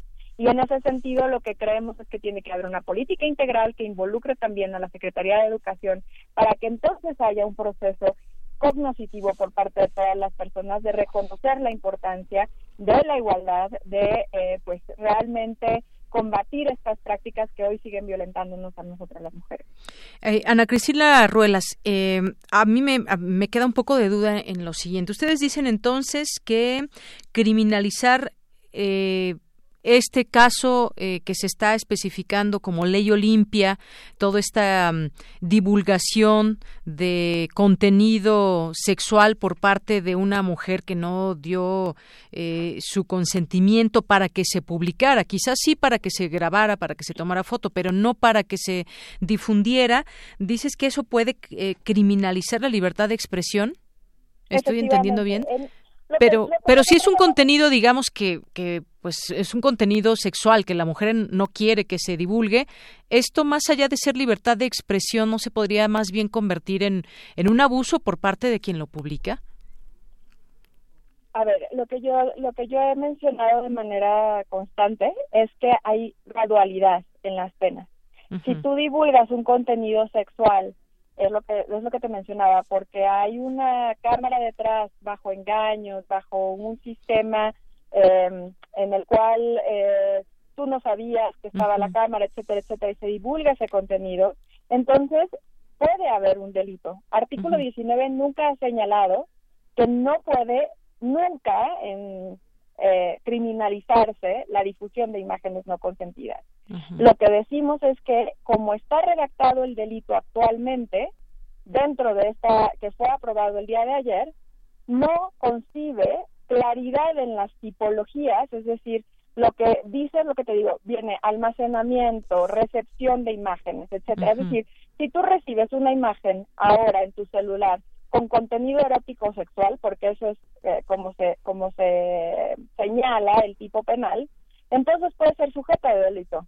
O sea, ustedes dicen la ley no está clara. No está clara y eso se presta a la arbitrariedad. Cuando tú tienes un delito que no es claro, que no señala, eh, que señala de manera desproporcionada las penas, que además puede eh, puede tener una concurrencia de delitos con otros tipos penales que ya se encuentran dentro del Código Penal, cuando además este, sabes perfectamente que eh, dentro de dentro del dentro del tipo penal tiene que haber un nivel de gravedad. O sea, aquí viene de 6 a 12 años eh, las penas, hay un hay un hay agravantes, pero no se dice claramente cuáles son eh, ¿cómo, ¿cómo va a considerar quien está investigando esa gradualidad de las penas? Entonces, cualquier cosa, es decir, pensemos en un caso muy, muy natural, ¿no? Que es en una escuela preparatoria, un niño, un chico de 18 años, difunde la fotografía de una chica eh, con contenido erótico sexual, sin su consentimiento este chico puede llegar a ir a la cárcel hasta por seis años. Esto sucede de manera constante en las preparatorias, ¿no? Lo que, lo que artículo 19 dice es, tenemos que tener cuidado de que la falta de definición clara dentro del tipo penal pueda llevar a criminalizar no solamente el ejercicio de la libertad de expresión, sino aquellas personas que definitivamente tienen un carácter más vulnerable que otras, porque también podemos ser las mujeres que difundimos el contenido. Si de repente yo decido transmitir esa fotografía y, y hay una retransmisión, es decir, yo doy forward de mi celular a otro celular, a eso eh, no está claro en el tipo penal si eso también va a ser sujeto de pena, porque ahí, de acuerdo a los verbos que se utilizan para hacer tipos penales, es eh, recepción, almacenamiento, difusión, reproducción, etcétera. Entonces, el hecho de que un, un chico eh, eh, divulgue esto y otro haga un, un reenvío también ese otro chico va a tener esa, esa penalidad. Ahora, ¿qué tanto, eh, qué tanto esta ambigüedad realmente no lo que va a generar es que se persigan a personas que no son eh, las que van a atacar las violencias contra las mujeres, es decir, eh, al final lo que lo que nosotros lo que yo te estoy tratando de decir es más personas en la cárcel no van a hacer mayor igualdad a las mujeres, en pocas palabras. Bien. Eh, es decir, eh, con todo eso que nos explicas, la ley no está clara para ustedes y puede dar paso a que se criminalice a quien no a quien no ha, llevado, ha cometido un delito. En este sentido, por ejemplo, en el caso y así se llama la ley Olimpia, eh, fue exhibir un contenido sexual de, Coral Olimpia eh, que ella consintió que se, que se grabara. Lo que no consintió fue que se promoviera ese, ese contenido. En este caso, ustedes dicen, ¿hay delito o no hay delito? Artículo 19, ¿qué piensa en este caso? ¿Hay o no delito? Pues precisamente necesitaríamos hacer un análisis de las, de las causas de cómo se dio la situación. Lo que te digo, en, en un caso como este, en cualquier caso de libertad de expresión hay que hacer una un análisis de proporcionalidad, de la necesidad de determinar efectivamente cómo fueron que se dieron, cómo, cómo, cuándo fue que se dio el consentimiento, en qué medida se dio el consentimiento, por qué se o sea, por qué la persona lo difundió, en qué medios lo difundió, cuáles fueron los mecanismos a través de los cuales lo hizo, etcétera. El hecho de poder eh, los, los estándares internacionales dicen claramente lo siguiente, si tú tienes ya, yo eh, desde artículo 19 he sido muy enfática en decir, eh, en este caso en específico que tú presentas, específicamente eh, Olimpia pudo haber acudido al Ministerio Público para denunciar el delito de acoso u hostigamiento y el del, y el Ministerio Público tuvo que haber eh, lo hizo pero se burlaron de ella Ana Cristina. pero pero pero eso no tiene que ver con el tipo penal porque el tipo penal, eso no tiene que ver con el tipo penal, el tipo penal es claro, la vida digital y la vida y la vida la vida online y la vida offline tiene que estar sujeta a los mismos derechos. Si tú me preguntas a mí a hoy, por ejemplo, si a un periodista le amenazan a través de las redes sociales, ¿se tiene que investigar de la misma manera que una amenaza en la vida física? Claro que sí. El acoso que sufrió Olimpia debió de ser investigado bajo el delito de acoso ¿Por qué? Porque es un delito el acoso. Lo que estamos diciendo es que aquí, eh, aquí es que tratar de llevarlo a la vida digital cuando ya existe un delito equiparable en la vida física, lo que va a hacer nada más, o sea, en términos reales, o lo que puede llegar a hacer es prestarse más arbitrariedad, prestarse al que el Ministerio Público haga exactamente lo mismo que hace en muchísimos casos y no tendríamos que tipificar todos los, todos los delitos que ocurren dentro de la vida digital. Y dentro de la vida digital ocurren los mismos tipos, o la mayoría de los mismos tipos, que ocurren en la vida física. O sea, desde el hostigamiento, desde el acoso, desde la pornografía, desde, este, como te menciono, las amenazas, la intimidación. Hay muchos tipos penales que hoy se encuentran en los códigos penales y que realmente los ministerios públicos no aplican porque no quieren aplicarlos. Pues sí. Porque si, tuvieran la intención de hacerlo, porque si realmente los ministerios públicos quisieran sancionar a los perpetradores del acoso, por ejemplo, del, que del caso que me mencionas, entonces podrían perfectamente aplicar de manera equiparable el Código Penal eh, de la Ciudad de México como está como estaba vigente hasta antes de ayer. Muy bien. Bueno, pues sí, se abre un gran debate en este punto que está exponiendo artículo 19 con todos estos argumentos. Por lo pronto, pues yo te agradezco mucho estos minutos aquí, Ana Cristina Ruelas, para hablar de este tema. Muchas gracias. Muchísimas gracias a ti. Hasta luego. Muy buenas tardes. Fue la maestra Ana Cristina Ruelas, directora de la Oficina Regional de Artículo 19 para México y Centroamérica.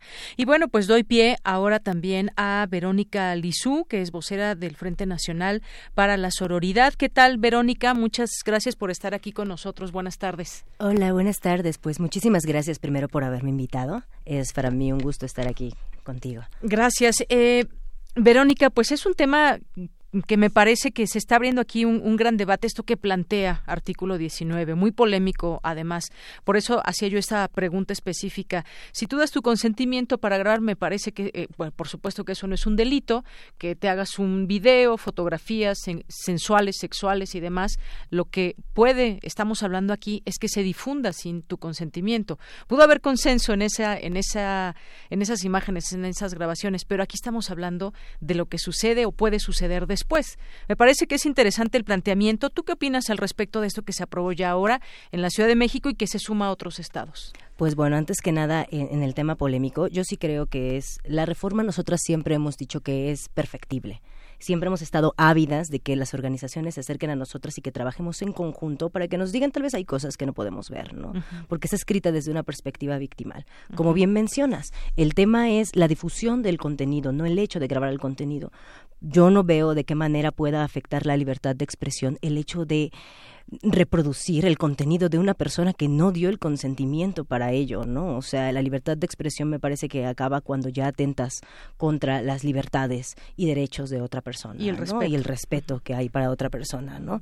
Eh, ese, estuvimos trabajando en esta reforma todo un año eh, hubo mesas de debate que no fueron organizadas por nosotros, sino por parte de las comisiones que, dictaminaron. Nosotras siempre hemos estado como en esta disposición de trabajar, pero nunca hubo tal cual ese acercamiento con nosotras. Ese acercamiento hubo con las personas que estuvieron encargadas de dictaminar, pero nunca directamente con nosotras. Entonces siempre todos estos debates fueron oídos de terceros, ¿no? Qué, qué hermoso hubiera sido poder abonar juntos de una forma en la que la ley funcione, ¿no? Porque también ayer fue la aprobación, ¿no? Y todo el mundo nos dice, no, pues están muy contentos, que no sé qué, pues sí, y al mismo tiempo preocupadas, porque esto es solamente el inicio, no se trata nada más de poner un tipo penal y ya, se trata de iniciar uh, concientización, una campaña como de también checar que no sea letra muerta, ¿no? Que la ley esté funcionando para las víctimas, ¿no? O sea, nosotras lo único que pedíamos en todas las manifestaciones, en todas nuestras apariciones públicas es que no se pierda el foco de que las víctimas son las más importantes en este tema, ¿no? Así es. Sí, la idea de todo eso y quiero eh, mencionarlo también porque anunciamos que sería una mesa de análisis y debate y bueno, pues ya tuvimos por una parte esta entrevista a la maestra Ana Cristina Ruelas y ahorita estamos platicando contigo. Digo, la idea era que se generaran justamente esos puntos de vista encontrados, analizarlos y debatirlos. También me parece, Verónica, que es un tema de derechos humanos. ¿Qué derechos tenemos eh, como mujeres también? Y bueno, también los hombres dentro de un video, porque se puede hacer la exhibición también de parte de una, de una mujer, ¿no? Estamos hablando de una, de, de una ley que en este caso, pues inició por mujeres porque han sido en su mayoría las, las que son afectadas y sabemos todo este tema de, de promover ese tipo de, de, de material, pero estamos hablando de un tema de derechos humanos también.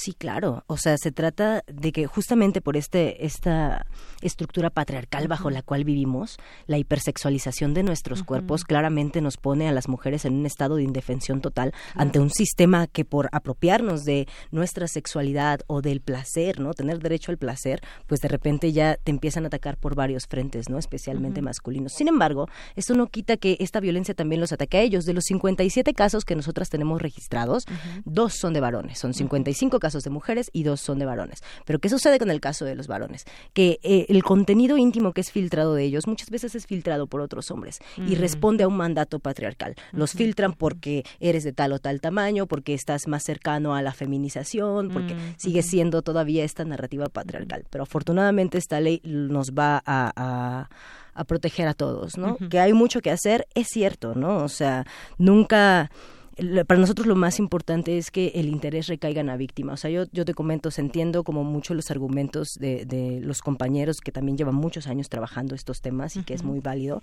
Eh, pero yo también tuve, o sea, yo estoy en esta lucha porque tuve un tema también de agresión digital y la mayoría de las que estamos aquí somos víctimas de esta violencia. Cuando yo fui al Ministerio Público, me tuvieron unas ocho horas ahí esperando y me enseñaron cómo la violencia que yo estaba viviendo no cabía en ningún tipo y, y la única opción que me ofrecieron era por la vía administrativa y era carearme con mi agresor.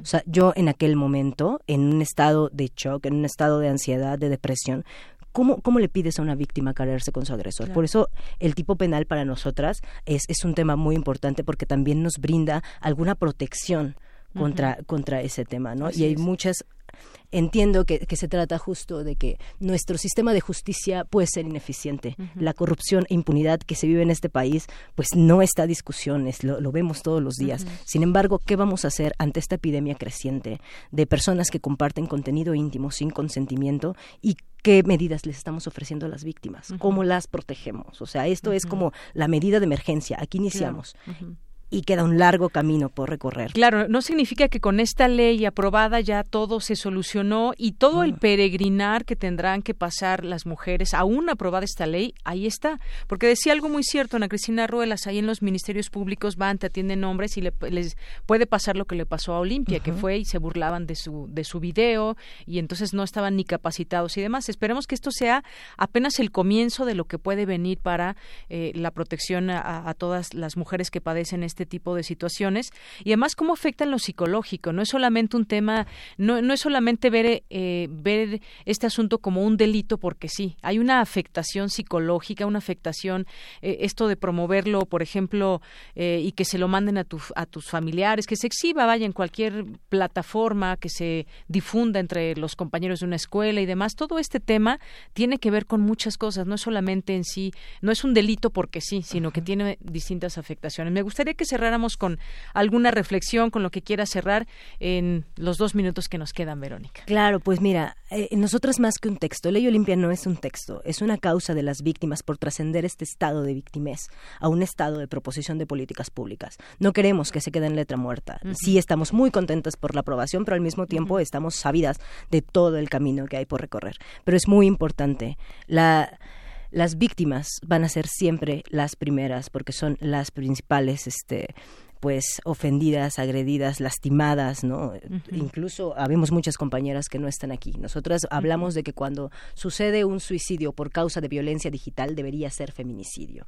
Y también vamos a estar presionando a las autoridades que se tengan que presionar para elaborar protocolos de atención para, o sea, no vamos a quitar el dedo del renglón. Sí es un tipo penal. No buscamos que haya más gente en las cárceles, no buscamos meterlos a todos a la cárcel. Lo que queremos es que exista un castigo ejemplar para aquel que se atreva a compartir contenido íntimo y que de alguna manera esto puede inhibir que, que a, la par de muchas otras medidas que, queremos tomar y que esperemos que todas las organizaciones que están interesadas en este tema se unan así y, juntos le echemos galleta a ver de qué manera podemos entonces sin agraviar a terceros porque claramente debe haber cosas que se nos están pasando. O sea es una reforma que se hizo en la cochera de la Casa Olimpia con víctimas que estamos hartas de un estado que nos vulnera todos los días no entonces claro y hay que destacar esa esa lucha que ha sido de muchas mujeres afectadas o no, justamente ese tema de la sororidad me parece que cada vez es más es más latente y más fuerte.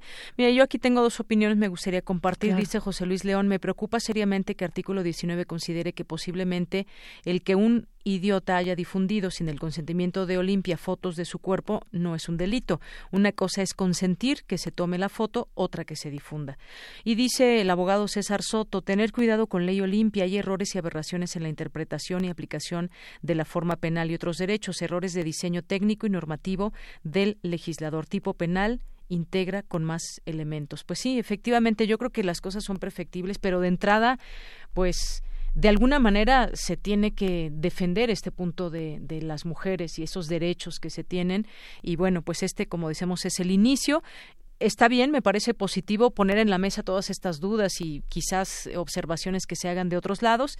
Sin embargo, bueno, esto ya es un hecho, es una aprobación y veremos y analizaremos también cada caso que, caiga para poder tener los elementos y poderlos platicar porque son temas públicos que se deben seguir analizando. Muchísimas gracias Verónica por estar aquí con nosotros. No, muchísimas gracias por invitarnos y, únicamente quisiera recordarles si ustedes han sido víctimas de violencia digital eh, pueden contactarnos en defensorasdigitales.org en las redes sociales del Frente Nacional para la Solidaridad. No las vamos a dejar solas. Nos tenemos únicamente las unas a las otras y vamos a trabajar en conjunto para que las víctimas tengamos acceso a la justicia hoy y siempre. Claro que sí. Muchas gracias, Verónica Lizún, vocera del Frente Nacional para la Sororidad. Continuamos. Muchas gracias. Porque tu opinión es importante, síguenos en nuestras redes sociales, en Facebook como Prisma RU y en Twitter como arroba PrismaRU. Queremos escuchar tu voz. Nuestro teléfono en cabina es 55 36 43 39. Prisma RU. Relatamos al mundo. La historia presente, memoria y recuerdo. Soy Eder Gallegos, historiador naval y militar. Durante la Guerra de Reforma, los partidarios de Benito Juárez se basaron en guardias nacionales terrestres y guardias nacionales de marina para luchar contra las tropas conservadoras con el triunfo de los liberales en 1859 es cuando finalmente se crea un segundo ejército mexicano basado en las estructuras liberales. Este ejército liberal habría de ser el que pelearía durante la segunda intervención francesa de 1862 y que continuaría durante el periodo porfiriano. El ejército porfiriano, basado en una tecnología militar extraída de Europa, conocida por los historiadores como una revolución militar, como pueden encontrar en la revista Diacronías de Palabra de Clio, es que finalmente se moderniza y crea una estructura basada en los sistemas europeos, francés y prusiano. La historia presente, memoria y recuerdo. Relatamos al mundo. Relatamos al mundo.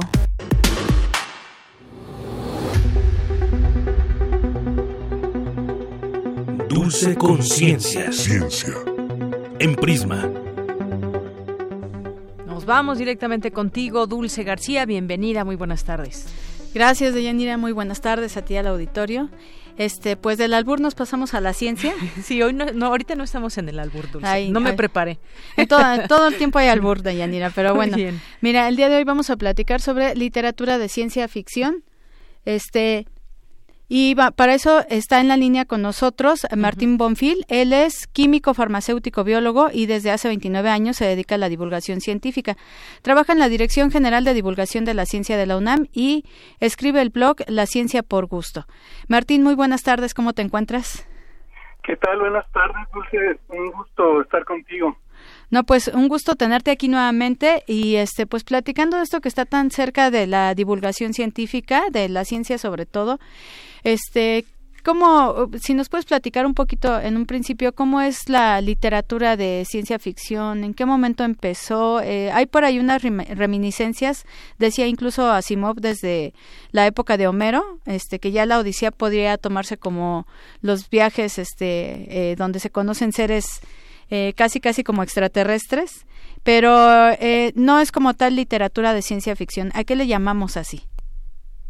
Bueno, hay, hay, muchas definiciones, pero eh, básicamente piensa que es literatura que utiliza conocimiento científico y a partir de ese conocimiento científico proyecta una una digamos una una ficción que extrapola ese conocimiento científico para llevarlo a, sus posibles eh, consecuencias.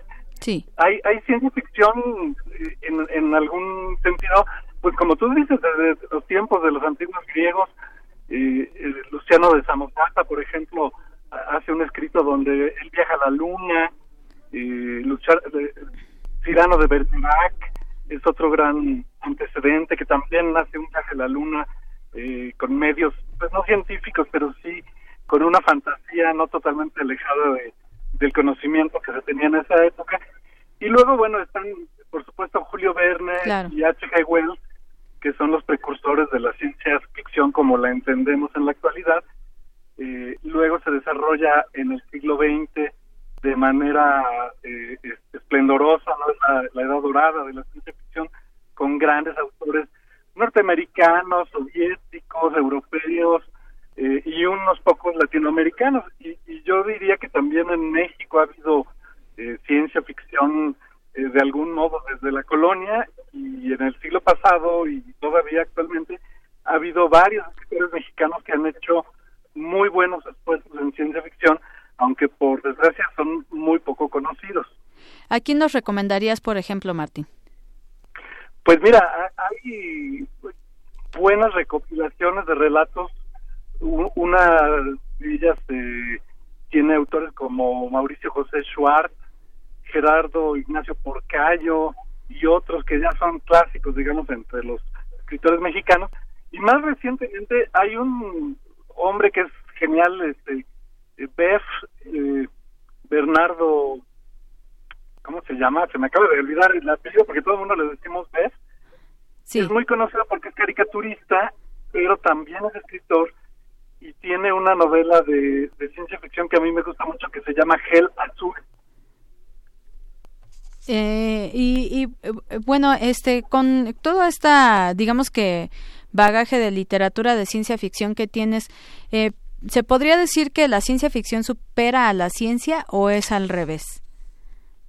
Bueno, mira, hay, hay, hay algo primero que aclarar, que hay, la ciencia ficción dura, digamos, que realmente se basa en el conocimiento científico, sí. que se toma muy en serio lo que la ciencia dice que se puede y lo que no se puede, y luego altera un solo elemento, digamos, por ejemplo, se puede construir una máquina de tiempo o llega una nave con extraterrestres, pero todo lo demás lo respeta. Y está la ciencia ficción blanda, que se toma muchas libertades, por ejemplo, estas películas de, la Guerra de las Galaxias o las series como Viaja a las Estrellas o, Doctor Who, eh, que, que no respetan mucho la ciencia, hablan de ciencia pero no la respetan mucho si hablamos de la ciencia ficción dura, que es la que realmente vale la pena eh, analizar para esta pregunta que me haces, pues muchas veces la ciencia ficción ha proyectado cosas que los propios científicos no habían previsto. Un caso muy conocido es Arthur C. Clarke, el autor de 2001 Odisea del Espacio, que predijo eh, la existencia de satélites eh, artificiales geoestacionarios que son los que ahora utilizamos para todas las telecomunicaciones. Claro. Eh, y, muchos autores han, predicho eh, cosas que a veces llegan a ser ciertas o a veces tratamos de que no lleguen a ser ciertas porque también pueden predecir posibles realidades eh, distópicas, ¿no? Que, sí. en, que no queremos que los avances científicos se apliquen para dañar a la humanidad. Claro. Entonces, en ese sentido, la ciencia ficción no es que trate de superar a la ciencia, sino que trata de prever lo que puede traernos la ciencia con un enfoque literario, por supuesto, pero que a veces se vuelve realidad o a veces nos sirve de advertencia de lo que puede ocurrir en realidad. Claro, nos hablabas hace un ratito, me parece que de Bernardo Fernández. Sí. Bernardo Fernández, claro. Sí. Este, pues se nos va muy rápido el tiempo, este Martín, muy rapidísimo si pudieras eh, comentarnos, eh, ¿le hace más falta la literatura a la ciencia, a la ciencia como tal? Mira, yo creo que son áreas complementarias, porque los científicos muchas veces viven realmente enterrados en su, labor, es una labor totalmente absorbente, eh, y a veces los escritores son los que pueden ver un poquito más allá, hacer preguntas incómodas a través de su de su literatura, eh, pero también la literatura de ciencia ficción sirve para eh, atraer gente a la ciencia, para que los niños y los jóvenes que leen ciencia ficción o que ven series o películas de ciencia ficción descubran que les interesa la ciencia, se acerquen a la ciencia eh, real, no a la ciencia ficción, y a lo mejor terminen siendo científicos porque de niños les gustaba la ciencia ficción. De hecho, Isaac Asimov alguna vez dijo que un, buen detector de, futuros científicos sería si eres aficionado a la ciencia ficción, eh, tienes cierta probabilidad de, poder convertirte en científico. Claro. Martín, pues muchísimas gracias. Se nos terminó el tiempo. Te agradecemos muy, este, nuevamente estar aquí con nosotros. Encantado, Dulce, y cuando quieran con el público de Radio NAM, Gracias, hasta luego. De Yanira, pues ahí un pedacito de ciencia ficción y pues ya nada más los dejamos con una frasecita. Adelante. Tienes una cita con un científico. Todo lo que una persona puede imaginar, otras podrán hacerlo realidad. Julio Verne. Bien, pues con esta eh, bella cita nos despedimos. Muchas gracias, Dulce. Gracias a ti, Deyanira. Muy buenas tardes. y le seguimos al albur. ¿eh? Por cierto, sí. Mañana seguimos con el albur. Hasta mañana, Dulce. Hasta mañana.